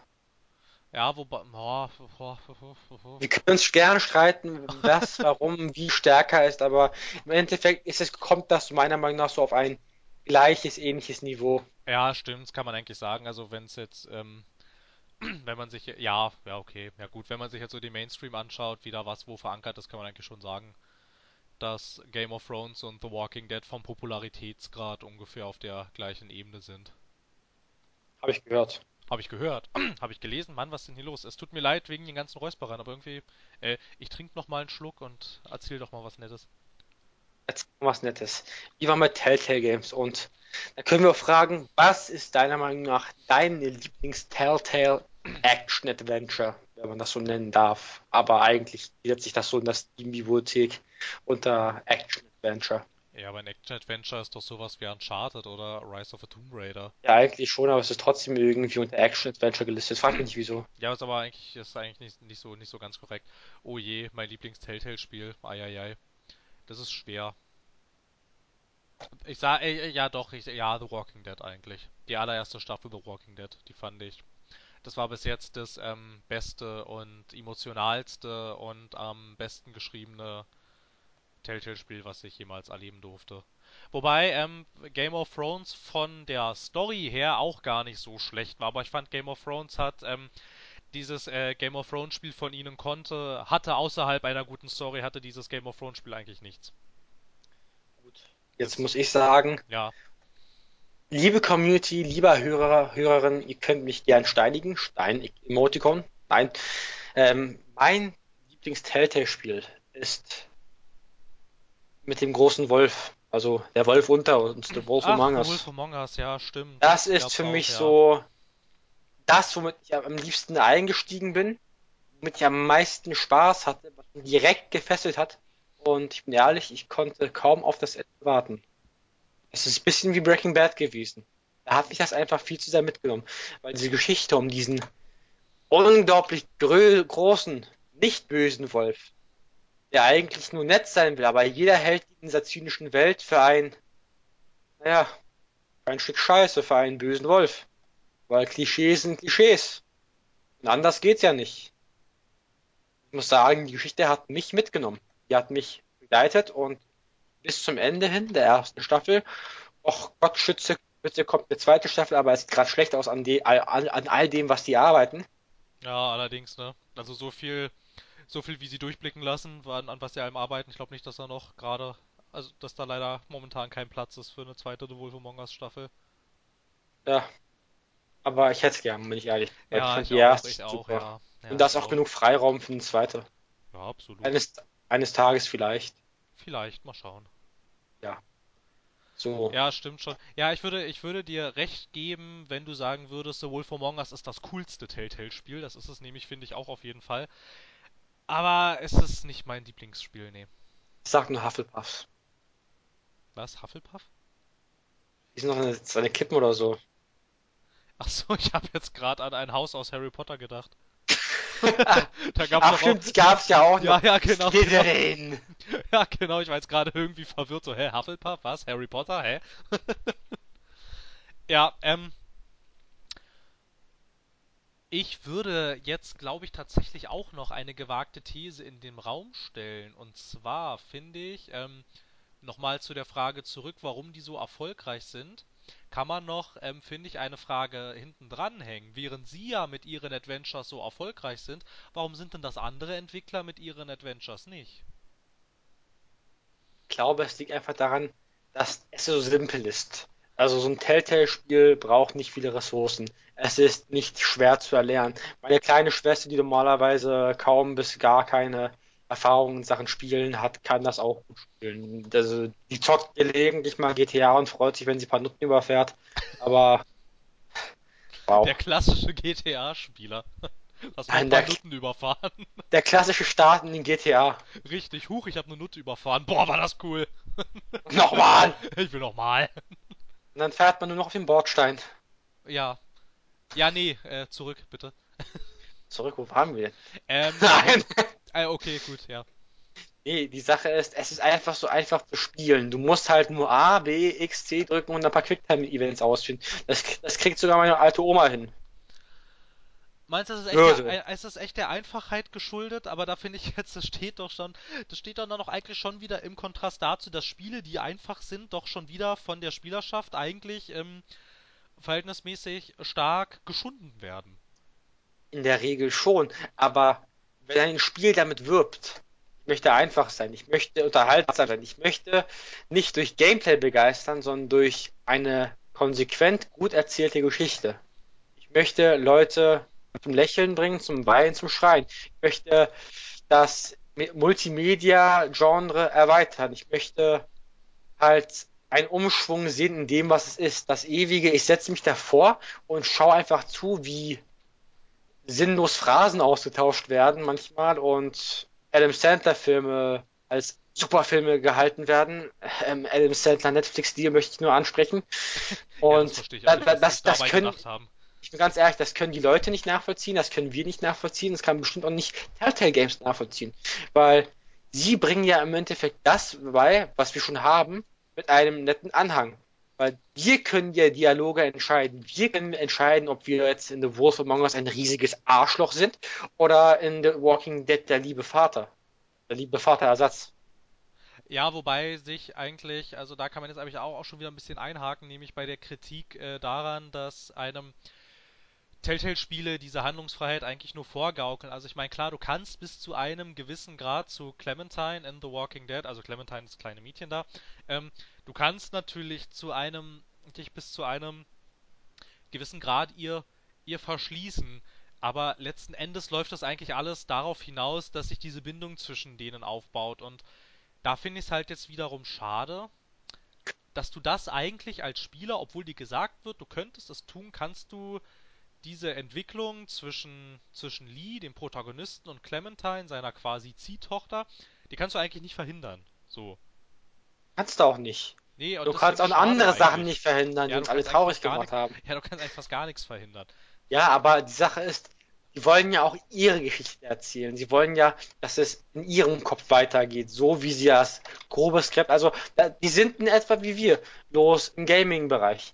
Wir haben unsere Haupthandlung, unser Hauptskript. Was machen wir? Wir schweifen komplett ab, aber wir kommen im Endeffekt immer auf dasselbe hinaus. Und sie machen im Endeffekt nichts anderes. Sie haben ihr Hauptskript. Als Spieler können wir irgendwo abweichen, aber im Endeffekt it's all just the same.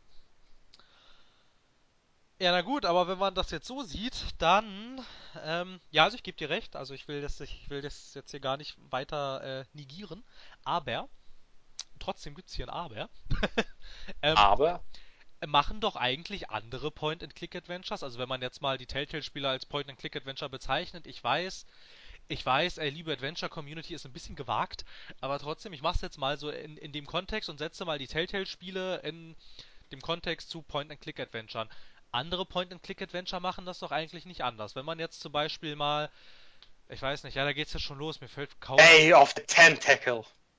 Das ist ja nicht modern, das ist ja schon uralt. Mir fällt jetzt eigentlich Modern, hm, mir fällt okay. jetzt Ja. kaum ein bekannter Point-and-Click-Adventure-Entwickler ein, den es noch so gibt. Dedalic aus Deutschland tatsächlich. Ähm, die machen eigentlich im Prinzip ja sehr deutsch. Ehrlich. Äh, ja, die sind deutsch. Die haben, glaube ich, auch keine Ahnung, wo die ihre Sitze haben, aber die haben zwei Sitze. Irgendwie, ich glaube, einer ist in Köln und der andere ist irgendwo anders.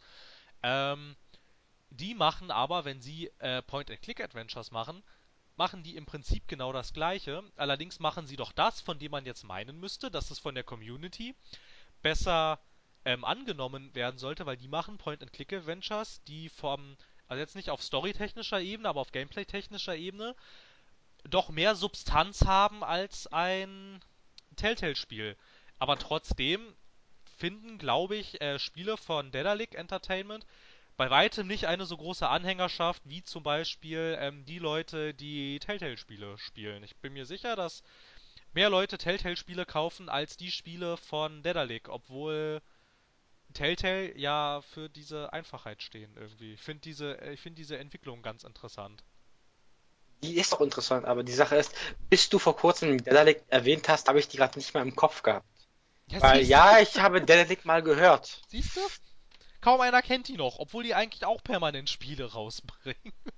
Die Sache ist einfach kurz mal, Telltale ist weitgehend mehr etabliert durch diese Markenvielfalt. Sie haben Ja, halt diese, ich sag mal, diese Übermarken, die man auch im Fernsehen ganz oft verfolgt. Und die hat halt auch im Internet einen hohen Andrang. Ich weiß nicht, wie hoch das bei Dedalic Entertainment ist oder wie die auch heißen, oder Dedalic Games oder hast du nicht gesehen. Dedalic. De Dedalic Entertainment, so ist glaube ich Dedalic. Entertainment, ja. Die Sache ist, du weißt halt nicht, wie sehr der Andrang da ist. Wenn die halt so eine Massenmarken hätten, keine Ahnung, wie, ich weiß nicht, wenn sie ein Two and a Half Man Point-and-Clicker Adventure hier rausbringen würden. Ich glaube, Das wäre doch mal super. ich glaub, wir Du, wären die ersten, der ja, spielen würde. sofort vorbestellt. Ja, in wäre den. Warenkorb. Ja, in den Warenkorb, aber sofort. Ja, dann würden sie auch mehr Anklang finden. Würden sie zum Beispiel mehr Marken outsourcen, wo sie die Lizenzen sich ausleihen durften. Das, dann wären sie auch im Massenmarkt mehr etabliert. Aber seien wir mal ehrlich, wenn das geschieht, sind wir gern dabei, aber ich gehe mal jetzt nicht davon aus, dass es wirklich in nächster Zeit passieren wird. Na gut, dann könnte man ja eigentlich tatsächlich so weit gehen und sagen, das klassische Point-and-Click-Adventure-Genre ist eigentlich tot.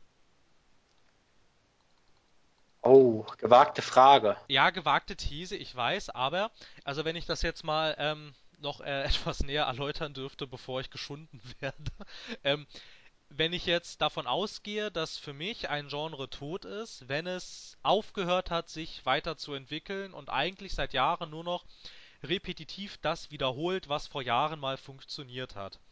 Dann könnte man auch sagen, das Shooter-Genre ist tot.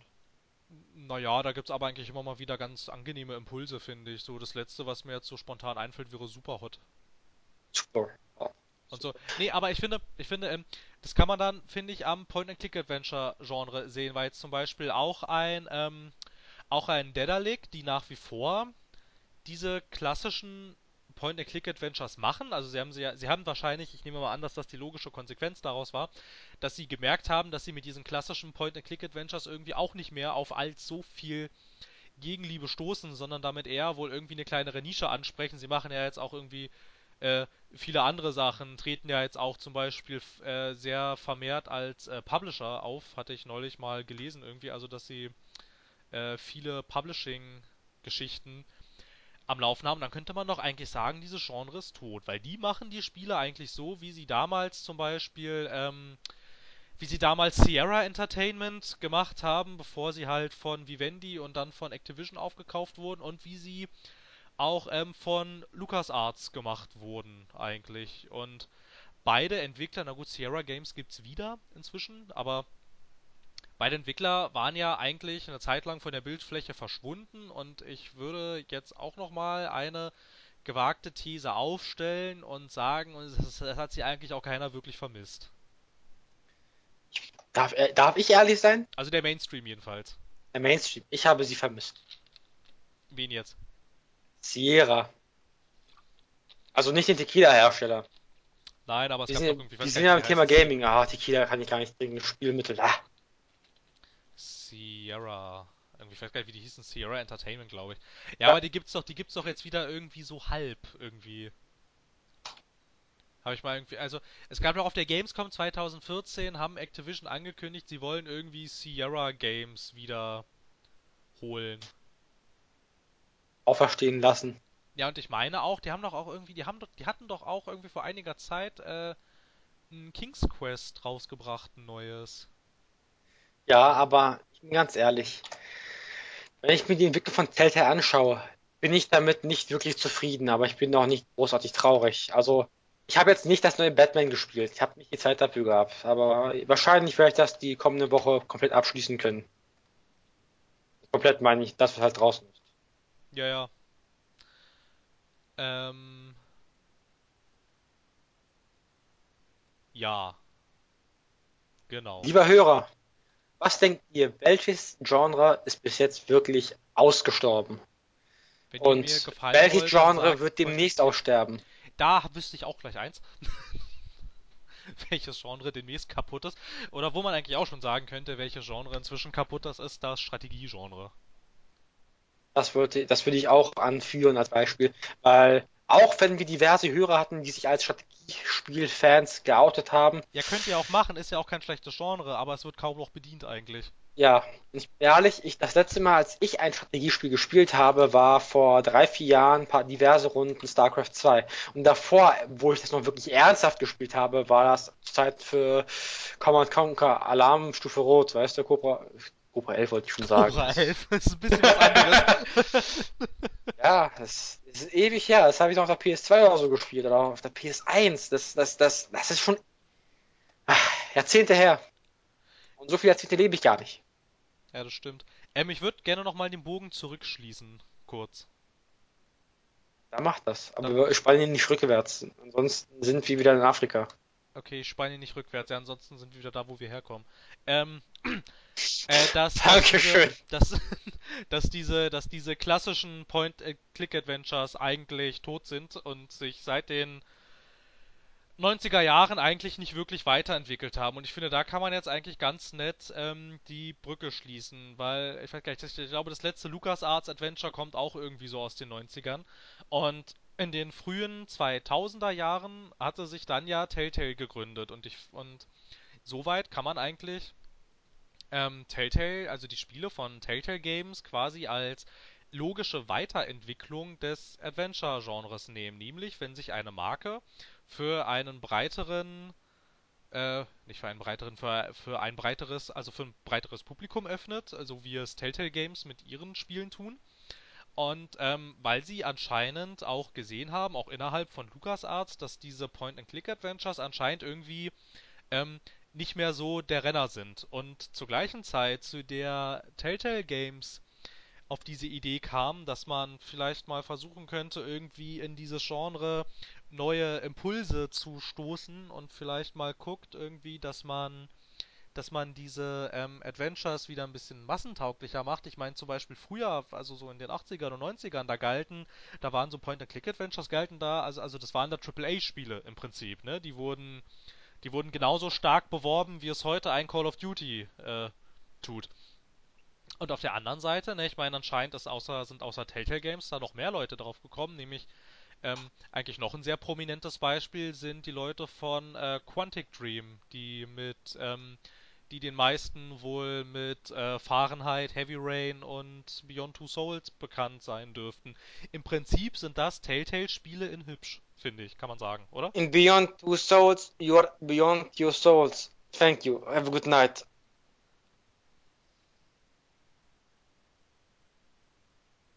Du darfst jetzt Hallo? meine Frage beantworten. Ja, das, was, nochmal noch mal die Frage bitte. Ich Ja, jetzt gerade also die gleichen Leute bei äh, Quantic Dream ne, mit Fahrenheit und Heavy Rain und Beyond Two Souls, finde ich, da kann man eigentlich sagen, sind diese Spiele oder das, was die Leute bei Quantic Dream tun, im Prinzip si- sind es äh, Telltale-Spiele in hübsch. Ja, das, das kann ich so unterschreiben.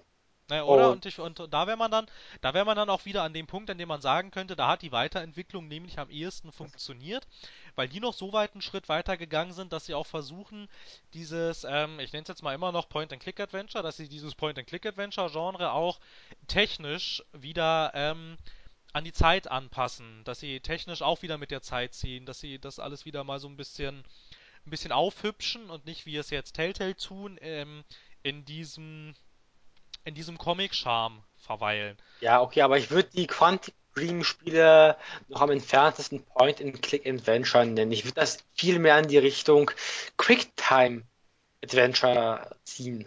Ja, aber, ja, aber ihr könnte man doch eigentlich sagen, dass, ähm, dass die Spiele von Telltale Games quasi die Mosaikform sind, die dann letzten Endes zu den äh, Produktionen von Quantic Dream geführt haben, eigentlich. Weil die jetzt quasi noch diesen Schritt weitergegangen sind und sich noch mehr vom Ursprung äh, quasi wegentwickelt haben. Also quasi eine natürliche Evolution eines Genres. Ja, das irgendwie mit der Zeit geht, aber eigentlich, also, also das irgendwie mit der Zeit geht, jetzt so gesehen, wenn du es jetzt ähm, als ähm, von heute aus betrachtet, eigentlich ähm, nicht mehr viel mit dem zu tun hat, wo es hergekommen ist, aber eigentlich, wenn du jetzt die einzelnen verschiedenen Stufen zurückgehst, du irgendwann in diesem Point-and-Click-Adventure-Genre ankommen würdest, so wie es bei biologischer Evolution eigentlich auch ist. Ich meine, wir jetzt haben auch nicht mehr so viel mit unseren Urformen zu tun. Wenn du aber die einzelnen Schritte ich wieder noch am ersten, wenn ich ehrlich bin, aber Nee, aber nee, aber halt auch wenn du jetzt bei Menschen die einzelnen Stufen wieder zurückgehst, kommst du halt irgendwann da an. Charlie, geil. Ne? Und so ist es, so, ich finde, so verhält es sich mit diesen ähm, neumodischen Adventure-Spielen auch. Ich finde eigentlich auch eine interessante Interpretation eines Adventures sind eigentlich auch diese Walking Simulators. Die finde ich sind, das kann man im entferntesten Sinne eigentlich auch als Adventure verbuchen. Das ist natürlich jetzt nochmal eine andere Schiene, aber eigentlich, also im Prinzip kommt das alles von diesen Spielen her, wo man eigentlich relativ wenig tut, aber viel erzählt kriegt. Ja, Aber es, naja, aber es sitzt auch so gut. Diese Walking Simulators, die haben echt gut Inhalt, weißt du? Es, also Inhalt ja, aber Gameplay ist eben nicht vorhanden. Ja, Und eben überhaupt nicht. ein Spiel ohne Gameplay, kann man das dann noch wirklich Spiel nennen oder Ja, Entertainment-Erfahrung? ja, das ist jetzt natürlich wieder die interessante Frage, ne? Ich finde, das kann man auch bei manchen, Ich finde, wir stoßen nette Kontroversen an, aber bei hätten wir auch mal mehrere Zuschauer, die das kommentieren würden, ich hätte da gern so wirklich, ich hätte da gern echt eine fachkenntliche große Diskussion. weil man da natürlich auch, äh, Kopfschmerzen bekommt. ja, na klar, nö, na klar, ja, na klar kann das, äh, kann das diskutiert werden, aber es ist ja, es ist ja nicht nur bei uns so, dass die meisten Leute sich das Zeug einfach nur angucken oder anhören und ähm, weitaus weniger sich dann tatsächlich an der Diskussion beteiligen, die da angestoßen wird. Na, um ehrlich zu sein, einen großen Teil der Telltale-Spiele habe ich nicht wirklich gespielt. So nach dem Motto, du hast die eine Hälfte gespielt, du hast sie gespielt, äh, wirklich eigentlich am ersten. Und die andere Hälfte habe ich wiederum gespielt. Das heißt, gut, richtig also gespielt, würde, richtig gespielt hat eigentlich keiner von uns. Na gut, also ich würde, ich würde am ehesten sagen, also wenn es jetzt quasi um die allerersten Telltale-Spiele geht, da würde ich sagen, das sind, das sind ganz eindeutig Spiele.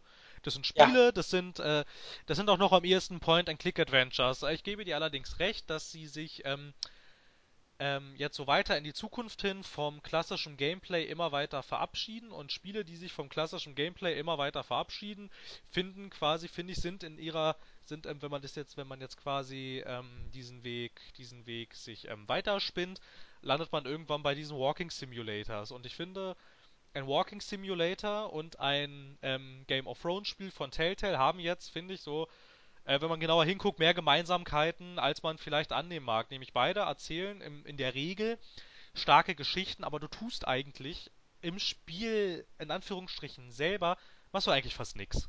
Ne? So, ich meine, du ja. machst doch, du machst doch in dem Game of Thrones Spiel von Telltale eigentlich fast nix. Du lässt Naja, du, du hast an einem Punkt die Möglichkeit mal den linken, ich weiß nicht, was das Trigger, Trigger ist Trigger richtig? ja, kommt drauf Gott. an, ich weiß nicht, was du meinst. an den, den linken äh, an der Analognippel da, da Den Stick, die Sticks meinst du? Stick, den Stick, ja, Trigger.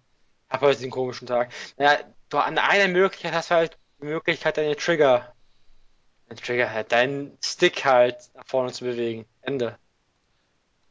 Ende Ja, der klar. Situation. Ja, na, ja, na klar, ja, ja, na klar, aber halt ähm, so, na gut, okay, du, du hast vielleicht bei einem Game of Thrones noch mehr Interaktion mit dem eigentlichen Spiel, als du es jetzt bei einem Walking Simulator hast, aber ähm, an sich finde ich, sind diese beiden, sind diese beiden ähm, Spielarten gar nicht so weit voneinander getrennt irgendwie. Man kann dann, man kann dann natürlich auch irgendwann ähm, die Diskussion aufmachen, wie sie zum Beispiel ähm, David Cage von Quantic Dream, ne, also irgendwie der Storymensch, der da hinter diesen ganzen Quantic Dream Spielen steht, steht, ähm, so machen wie er und dass du dann quasi einfach sagst, hey, okay, ich mache hier keine Spiele mehr, ich mache hier interaktive Filme.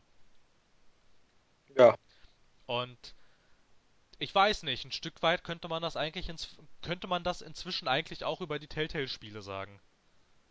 Ich frage mich, wie weit das aber gehen kann. Eines, Ta eines Tages vielleicht so sein, dass wir auch im Kino die Möglichkeit haben, Telltale-Spiele zu sehen, Telltale-Filme zu spielen. ja, aber es wäre doch eigentlich mal ganz interessant. Ich meine, es gibt doch schon die Impulse aus der Filmindustrie, dass man gerade mit, ähm, gerade jetzt mit den Möglichkeiten von, von VR-Brillen, dass man dann äh, quasi ein interaktives Kinoerlebnis ermöglicht. Dann wäre es doch eigentlich mal ganz interessant, ähm, so ein Kinofilm, den du dann von mir aus vielleicht auch, also jetzt sei es mit oder ohne VR-Brille, aber den du vielleicht anhand von ähm, irgendeiner Bedieneinheit, die auf deinem Sitz liegt, den Film quasi, dass du den irgendwie steuern kannst. Das wäre doch zum Beispiel ganz, ähm, gab's neulich im Fernsehen, auf, äh, im ersten gab's diesen Film, der hieß, ähm, Ihr Urteil, glaube ich. Da ging's um, ähm, da ging's um einen, um einen, um einen Bundeswehrmenschen, der ein Passa Passagierflugzeug hat abschießen lassen, das ansonsten in ein vollbesetztes Stadion reingeflogen wäre. Und da hatte man am Ende der Ausstrahlung die Möglichkeit, beim ARD unter einer, äh, bei der ARD unter einer Hotline anzurufen und für und ähm, dafür zu stimmen, ob ähm, dieser Mensch freigesprochen werden soll oder ob er ähm, für schuldig gesprochen werden soll. Und sowas könnte man natürlich eigentlich weiterspinnen, ne? Fürs Kino. Ja, ich wäre voll dafür. Aber wir sind wieder grob im Kerne wieder komplett abgeschweift. Ja, was doch Aber das finde ich gar, das finde ich nicht schlimm. Das finde ich nicht schlimm. Ich finde das Ist ja doch, angenehm. ist doch, ist doch Aber eigentlich. ich finde, die Hörer könnten mal sagen, ja, ich finde es gut, dass ihr abschweift. Wir würden mal gerne nachvollziehen können, wie ihr da abschweift, weil manche Gedankengänge sind vielleicht doch nicht so einfach nachvollziehen zu können. Aber ich bin ganz ehrlich, mit dem Abschweifen habe ich keine Probleme. Ich finde, ich finde Abschweifen ja auch wirklich eine Folge machen. Das Ich wollte, ich wollte Abschweifen. gerade, ich wollte gerade sagen, ob wir, ob wir es schaffen, anderthalb Stunden übers Abschweifen zu reden. Bestimmt. Aber es ist generell manchmal schon ziemlich gruselig, was, was wir alles so simultan machen, ohne es zu wissen. Ja, was machst du so? Naja, ähm, ich gucke Scrubs und hole mein Frühstück. Und du? Ja, genau dasselbe. Das wäre doch eigentlich auch mal was. Ich, äh, ich hätte zwar keine Ahnung, wie das aussehen soll, aber ein, ähm, ein ähm, Telltale Scrubs Spiel. Ich würde, ich würde, ich würde holen. Ja, ich auch. Ich, ich habe zwar, ich habe zwar keine Ahnung, was man da machen soll irgendwie, weil er jetzt eigentlich, ähm, Natürlich machst du nicht, es ist, es ist ja ein ja, Telltale-Spiel, na ein klar, na klar, aber ich meine, in den ganzen anderen Telltale-Spielen hast du ja noch irgendwie quasi ähm, ausführende Handlungen irgendwie. Das hast du ja jetzt in dieser, in dieser Scrubs-Serie eigentlich nicht wirklich, ne? Also du kannst da jetzt ja keine. Es wäre aber mal, es wäre aber mal interessant irgendwie, also sowas, was man sich als Game Designer mal irgendwie vielleicht anschauen könnte und zu gucken, ähm, ob man vielleicht auch aus Serien, die sich überhaupt nicht für Spiele eignen, ob man es vielleicht trotzdem schaffen würde, daraus ein cooles Spiel zu machen. Sag ich mal so eine ganz interessante Herausforderung. Aber das ist, glaube ich, eher was für ähm, die Folge, die noch in Planung ist, ähm, Spiele, die wir entwickeln lassen würden. Ja. Da würde sowas vielleicht eher jetzt hinpassen Ach, ich hier. Mag JD, ich mag Zach Braff. Ich fand auch Wish I Was Here super. Vor allem der Name ist eine Pink Floyd-Anspielung. Ich finde ich gut. ja, ich mag Zach Braff. Zach Braff auch Ja, sehr, ja. mag, mag Zach Braff, der ist cool. Na gut, ähm, so schon wieder weg vom Thema. Ich habe extra, Ah, ich habe extra versucht, mit diesem Telltale-Ding wieder zurückzukommen. Aber wir können ja jetzt, ähm, wir können ja jetzt mal, also, äh, bevor ich jetzt hier äh, quasi wieder ein neues ähm, Themengebiet aufmachen würde, hast du vielleicht noch was zu den letzteren? eigentlich nicht. Nein. Eigentlich nicht. Okay, dann mache ich jetzt, ähm, ich sag mal, also ich äh, bin jetzt mal so vermessen und nehme an, dass ich jetzt das letzte Themenfeld aufmache. Wir können es ja wenigstens mal versuchen. Also, dass es jedenfalls das letzte ist. Und zwar könnte man doch mal so einen Blick in die Zukunft wagen. So, also mal ein bisschen ähm, schwadronieren, was wir glauben, wie es mit Telltale weitergeht.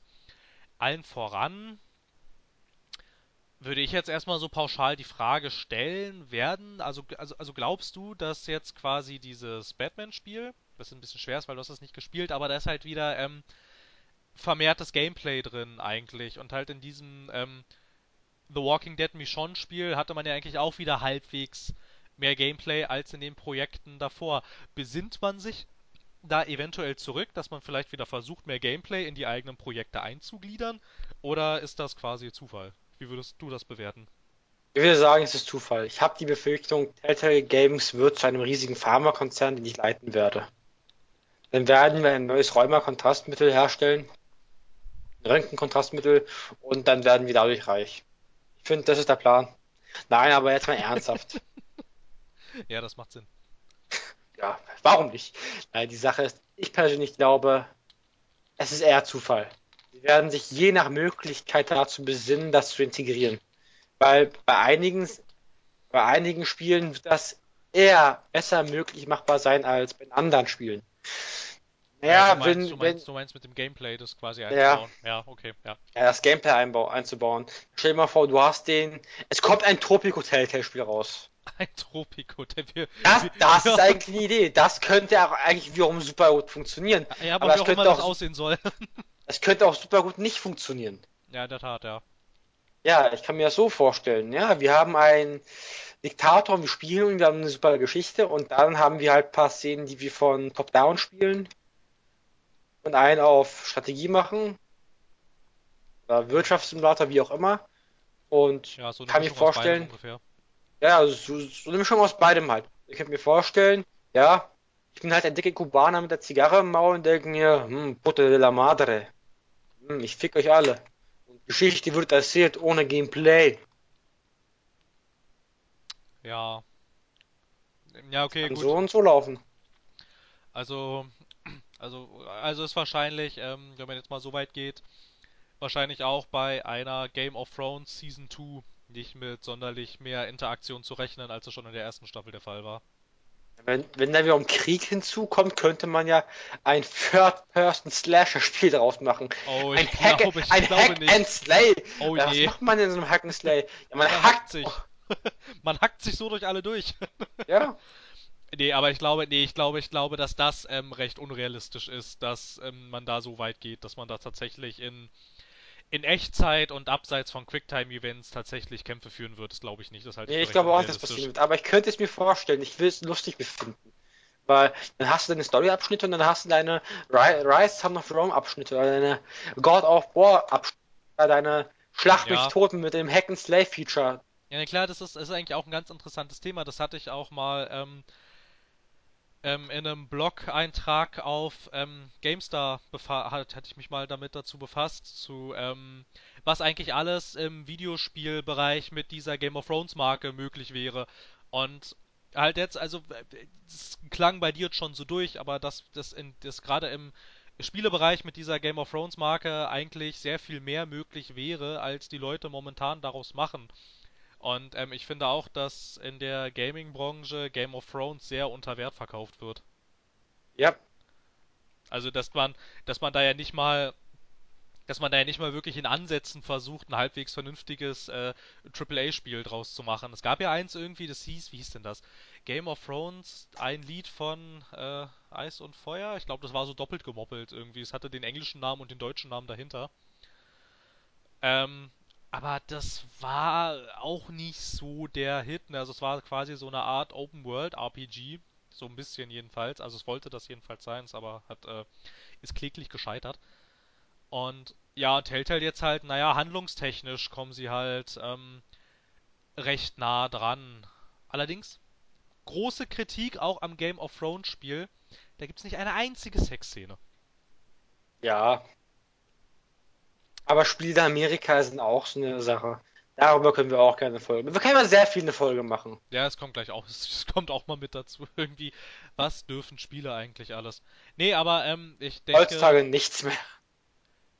da würde ich nämlich jetzt gleich schon wieder einhaken und, und würde sagen, dass Spiele heutzutage viel mehr dürfen als früher. Ja. Ähm, nehmen wir nochmal zu diesem Zukunftsding zum Beispiel. Ähm, es gab doch mal vor, weiß nicht, das ist glaube ich auch schon wieder ein bis zwei Jahre her, gab es doch mal die Meldung, dass sich ähm, das Hollywood-Studio Lionsgate bei Telltale eingekauft hat. Das war, glaube ich, letztes Jahr war das. Um so eine, vorletztes Jahr. ja, oder vorletztes Jahr, keine Ahnung, ist eigentlich auch fast, ist, ist, ist, ist auch was wurscht, ist, ist jedenfalls noch nicht so lange her. Und, ähm, die meinten damals, sie möchten einen Hybrid aus Serien und Videospielen erschaffen und haben das Super Shows genannt. So, Ähm, aber seitdem sie äh, diesen, also seitdem sich Lionsgate quasi ähm, ein bisschen bei Telltale eingekauft haben, es ging ja tatsächlich sogar so weit, glaube ich, dass ähm, ein paar Vertreter von Lionsgate jetzt tatsächlich im Aufsichtsrat von Telltale mit drin sitzen. Ne? Also dieses Filmstudio hätte rein theoretisch bei allen zukünftigen Entscheidungen, die Telltale Games treffen, schon ähm, durchaus hätten die da Mitspracherecht, ne? Aber seit diesem Vertrag irgendwie ist nichts passiert irgendwie so in die Richtung. Ne? Also ich meine, Lionsgate haben weder die Rechte an Borderlands, noch an Game of Thrones, noch an Minecraft, noch an The Walking Dead, noch an Batman, noch an Marvel. Und ich frage mich in der Tat, was daraus geworden ist irgendwie und was man, was kann man sich eigentlich, also ist vielleicht ein bisschen verspätet, aber was kann man sich denn unter diesen Supershows vorstellen? Wie soll, wie soll denn das aussehen? Also irgendwie, ich hätte vielleicht gedacht, dass die vielleicht meinen, dass sie quasi vorhaben, so eine ähnliche Sache zu machen, wie sie ähm, Remedy und Microsoft mit Quantum Break gemacht haben. The Quantum Break, you can break the Quantum. Good night. Good night. Ja, ich kann es mir auch irgendwie, irgendwie kann ich mir was drunter vorstellen, aber auch irgendwie nicht. Ich würde es gern abwarten. Ich würde gern, vielleicht sehen wir das zum nächsten Saw-Teil. Man weiß es nicht. Saw ist eigentlich eine Serie, die abgeschlossen ist, zum Beispiel, aber Ja, ja, die war ja, ach, ach, die war ja schon ein paar Mal abgeschlossen eigentlich. ja, aber Lionsgate braucht Kohle. Wie mache ich das Saw fast auf? Ne, aber zum Beispiel, ähm, zum Beispiel Lionsgate, ähm, und das verstehe ich jetzt nämlich auch nicht, die haben die, also das ist, das ist doch das, das ist das Produktions, also, also das ist, das ist das Produktionsunternehmen, das zum Beispiel hinter ähm, den Filmen die Tribute von Panem stehen. Und dann kann ich mir doch nicht sagen, dass bei der Popularität, die diese Filme an den Tag legen, dass sich da nicht eine dieser, in Anführungsstrichen, Super-Shows angeboten hätte. Vielleicht sind diese Super-Shows die Hunger Games. Ja, aber da hat ja Telltale dann wieder nichts mit zu tun. Also die wollten doch, die woll äh, irgendwie sollte es da doch mal so eine Zusammenarbeit geben, eigentlich.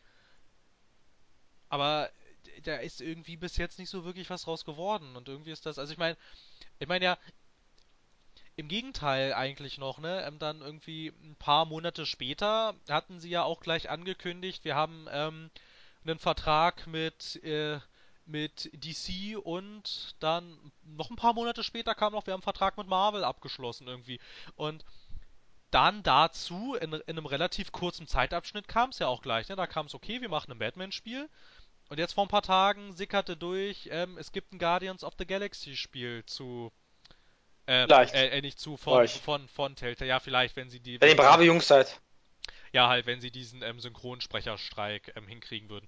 Und ähm, deshalb, weil es da halt so schnell ging, verstehe ich nicht, was, was das jetzt eigentlich mit dieser Lionsgate-Sache auf sich hat. Und irgendwie ist, wird ja aber auch gar nicht mehr weiter thematisiert, aber immerhin haben sie sich da doch eingekauft irgendwie. Das muss sie doch irgendwie jucken. Ja, aber wir als Normalperson, die Ja, wir, sehen halt nicht allzu oft, wenn da was durchsickert. Also außer es ist ein Leak. Augenzwinker, Augenzwinker, Augenzwinker. Es ist wirklich geleakt. Die heutigen Leaks sind halt nicht mehr das, was sie mal waren. nee, in der Tat nicht. Aber keine Ahnung, also irgendwie so eine, so eine super Show. Also ich weiß nicht, ich könnte mir würde mir da schon gerne mal was was angucken eigentlich irgendwie, also wie das wie wie wie das aussehen würde. Du meintest auch gerade, du könntest dir was darunter vorstellen. Ich kann mir da nicht so viel drunter vorstellen. Er, erleuchte mich doch noch einmal bitte. Ich könnte mir vorstellen, dass unter Umständen möglicherweise nach dem Öl- und Wasserprinzip ein x-beliebiger Story-Shooter entsteht oder Story-Third-Person-Spiel. Kann ich mir vorstellen, aber das ist kein, keine Supershow wert, weißt du? Ich kann mir eher darunter was vorstellen im Sinne von, wir trennen dieses Öl- und Wasserprinzip auf, verbinden mal Gameplay mit Geschichte richtig. Ich habe mir letztlich auch so einen wunderschönen Podcast von Auf ein Bier angehört. Da ging es halt darum, um diese Embedded Stories, diese eingebundenen, story-empfundenen Spielgeschichten, die sich halt nicht durch wir stoppen jetzt dein Gameplay, damit wir dir irgendwas vorsammeln können, auszeichnen. Bioshock. Also jetzt der erste und zweite haben sie, glaube ich, als Kontrabeispiel oder so angeführt oder als richtiges, ich weiß es gerade nicht mehr. Schon, schon zwei Tage her. Das, das. Ja, ja, aber es gibt ja halt meistens auch, und das äh, finde ich auch, es gibt ja meistens bei diesen Story-Spielen, also, also je mehr sich ein Spiel auf seine Story stürzt, desto finde ich, desto unsinniger wird das Gameplay meistens. Irgendwie. Ja. Weil es dann häufig nicht mehr reinpasst irgendwie. Ich hätte auch ein Kontrabeispiel, obwohl ich das Spiel sehr gern habe, ist eigentlich Alan Wake. Der Typ, also ich finde Oh, ich find die, ich find die. Story, ich finde die Story echt gut. Also wirklich, da darf mich jetzt keiner falsch verstehen. Das ist auch, ähm, ich sag's nochmal, von meinem Lieblingsentwickler von Remedy, ne? Also auf, auf, auf, äh, von denen habe ich ja sowieso eine sehr hohe Meinung. Von Ähm, Remedier. aber ähm, ja, das ist halt zum Beispiel äh, dieses, ähm, das hat mal irgendjemand als diese ludonarrative Dissonanz bezeichnet. Also das Fass will ich jetzt hier nicht aufmachen. Aber halt, das ist halt, ähm, das finde ich, hat dieses Spiel nämlich auch sehr extrem. Alan Wake ist ein schmächtiger, intellektueller Schriftsteller und quasi so der nette Typ aus der Nachbarschaft von nebenan, der so ein paar, der so ein paar innerpsychische Probleme hat irgendwie. Er hat eine Schreibblockade kurz. Nee, er hat noch sehr viel mehr als eine Schreibblockade. Ja, aber das, das ist ja erstmal so die Hauptproblematik Ja, in na der klar, ersten ja, na Reihe. klar, aber er ist halt quasi, er ist halt quasi dieser Typ, ne, der so ein paar Probleme hat und ist so der nette Mensch von nebenan. So, Im deutschen Synchro hat er ein Sprachproblem. ja, in der deutschen Synchro hat er auch noch ein Sprachproblem. Ja, in der deutschen Synchro hat er auch noch ein Sprachproblem. So, und aber es wird niemals im Spiel erklärt, wo er gelernt hat, wie ein Elitesoldat Horden von ähm, besessenen Gegnern über den Haufen zu ballern. Und wie sich ja auch im weiteren Verlauf des Spiels herausstellte, also relativ am Anfang eigentlich schon, dass wenn er diese besessenen Menschen quasi ähm, tötet, in Anführungs, äh, in, in Anführungsstrichen, dass sie ähm, dann wirklich weg sind. Ne? Also es, äh, äh, es, es gibt ja irgendwie eine Auseinandersetzung mit irgendeinem so Holzfäller so und der ist dann halt, er, er besiegt ihn dann und er verschwindet und er taucht auch bis zum Ende des Spiels nicht mehr auf. Also er hat ihn quasi getötet. Im Prinzip hat er da sein erstes noch so halb Lebewesen gekillt und es juckt ihn überhaupt nicht. Irgendwie, also er, er hat überhaupt kein Problem damit, diese Horden von, ähm, diese Horden von besessenen Dorfbewohnern zu töten. Und das Ding ist auch, wo kommen diese ganzen Horden überhaupt her? Das ist doch eine winzig kleine Kleinstadt. Wo kommen diese ganzen Menschen her? Naja, Ne? Also das ist so, passiert, das ist so das, halt. ja, Das, ja, das ist das, halt so, das finde ich ist so das größte Problem, was Storyspiele meistens haben. die Inkonsequenz.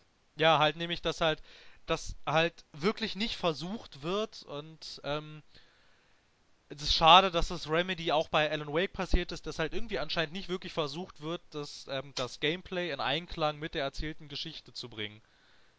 Das, finde ich auch so schade bei Mafia 3, weißt du? Ja, Ich, ich schleiche mich langsam in ein Gebäude rein und ich, die Polizei steht drei Meter hinter mir und ich knall diese Southern Union ab, das KKK der New Bordeaux, weißt du? ja, ja. Und die Polizei schert sich da um einen Dreck. Oder ich verstecke mich hinter einem Schreibtisch und an dem Schreibtisch sitzt noch eine, eine Frau dran, die gerade noch hier rumarbeitet.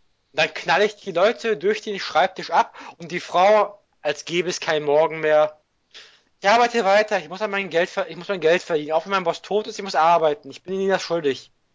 Ja, ich weiß, was du meinst. Ja, das ist genau das Gleiche, was mich da auch stört. Irgendwie. Also, also, aber, aber was mich da echt am allermeisten aus dieser aus dieser Immersion rausgerissen hat, war, äh, sind einfach diese Sachen, wenn du mitten in der Innenstadt irgendein Geschäft von einem Mafia-Boss stürmst, alles, alles niederschießt, Granaten schmeißt, alles explodiert, alles brennt und anscheinend scheint es in New Bordeaux keine Polizei und keine Feuerwehr zu geben. Doch gibt es, aber die ist wirklich komplett inkonsequent.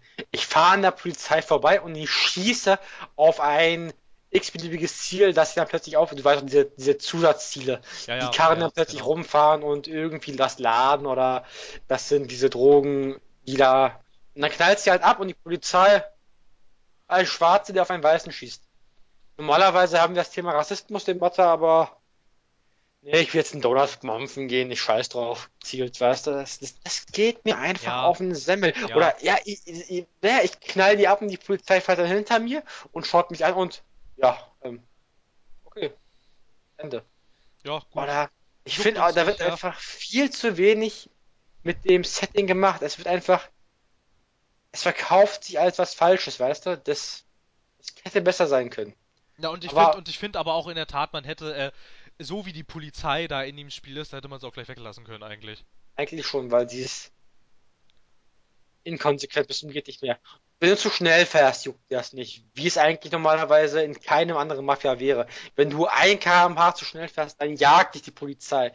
Dann, dann, dann rennst du um dein Leben, dann, dann wirst du abgeknallt, du wirst gestoßen, du wirst gerammt, du kannst nicht mehr richtig fahren. Und das ist auch von der KI hier her so. Bei Mafia 3 passiert dasselbe. Ja, Aber es endet damit, dass du erstmal die Polizei irgendwie auslösen musst. Und in der Regel klappt das nicht gut. ja, ja, ja, in der Tat. Ich, ja, das ist, ja, Mafia 3 ist auch so ein Beispiel dafür, äh, da, äh, äh, für ein gutes Beispiel für ein Spiel, bei dem ähm, diese, diese Dissonanz doch sehr ausgeprägt ist, finde ich auch. Also ich Ja, meine, ich aber wir meine, waren mal bei Mafia, Telltale-Spielen, weißt du?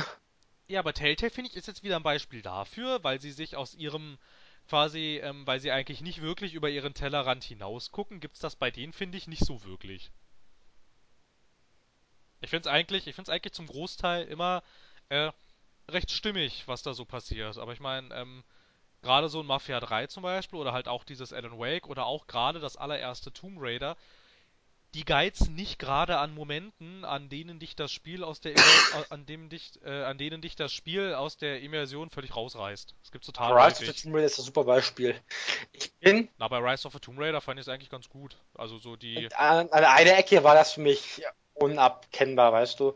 Dieses ständige, neben mir ist mein Kollege und er wird abgeknallt und wir sind eigentlich gerade im Dialog, aber er hört auf zu reden, also ist er beleidigt. Ich, ich rede nicht mehr mit dem. Ja, ja, na gut, das ist halt das Problem, was die Und meisten da- Stealth-Spiele das, haben. das, das finde ich gar nicht schlimm. Das machen ja alle Spiele mehr oder weniger so. Mein großes Problem war, als an den ganz großen übernatürlichen Kreaturen wieder kam. Diese, diese Ritter der Unsterblichkeit mit diesen, weißt du, Ja, ja. so an dieser, an dieser Stelle, wo du am Eis abarbeitest, wo diese, wo im gebrochenen Eis diese Löcher drin sind und du Leute ins Wasser ziehen kannst. Da sind zwei daneben. Und mit meinem Bogen packe ich aus dem Wasser und schmeiß in der volle Kanne rein und du hörst es platschen und da ist keine Luft mehr. Der Kollege daneben, nee, der muss erwachsen werden, der muss selber damit klarkommen. Ja, ich weiß, was du meinst, ja. Das zerreißt für mich die Spielimmersion im Großen und Ganzen sehr, wenn es wirklich zu offensichtlich ist. Ja, Wenn, äh, wenn ich dir jetzt zum Beispiel plötzlich beim, du küsst deine Freundin und ich nehme dir die weg und pack es gar nicht. ja, Oder vielleicht Tat. willst du es gar nicht bemerken. Ja, es zerreißt irgendwie die Immersion. Ja, das tut es. Allerdings.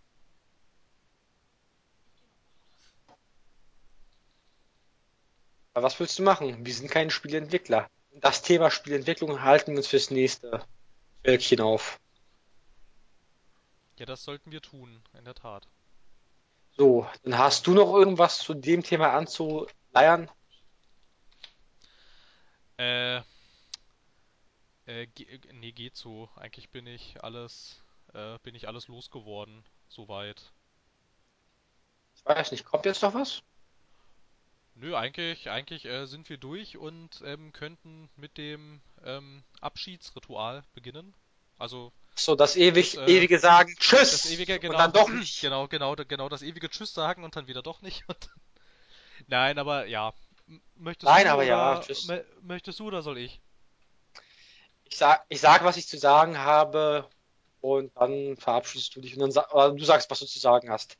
Also, lieber Hörer, Der Klassiker, wenn ihr es bis hier geschafft habt, könnt ihr uns gerne 5 Sterne auf iTunes geben. Ihr könnt es auch gerne sein lassen. Ihr könnt uns aber wirklich mal gern Feedback hinterlassen oder Kommentare oder Wünsche. Wir sind nämlich für fast alles offen. Aber du fragst. fast alles. Ja.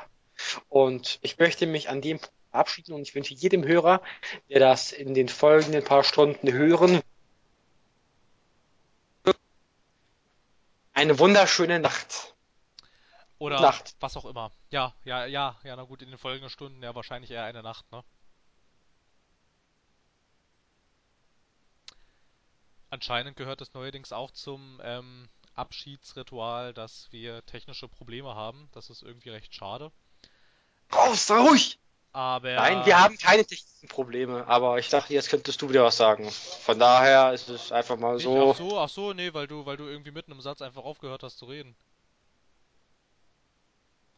Nein, ich glaube, es ist der Punkt, an dem du dich jetzt verabschieden könntest. Oder auch nicht. Sag, was du zu sagen hast. Na gut, also, ne, wie gesagt, 5 Sterne, Kommentare, wobei Kommentare, na gut, äh, geht eigentlich. Also, äh, ja, nehmt es, ne nehmt es wahr, weil, ähm, wie wir jetzt ja auch wieder zeigen, sind wir durchaus geneigt, wenn es im Bereich des Möglichen liegt, das zu tun, was uns vorgeschlagen wird. Da sind wir nicht abgeneigt.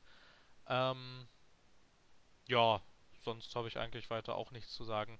Bleibt Mund, äh, bleibt Mund, bleibt gesund Halt und Mund. munter, bleibt gesund und munter, erfreut euch äh, an was auch immer und ja, bis zum nächsten Mal.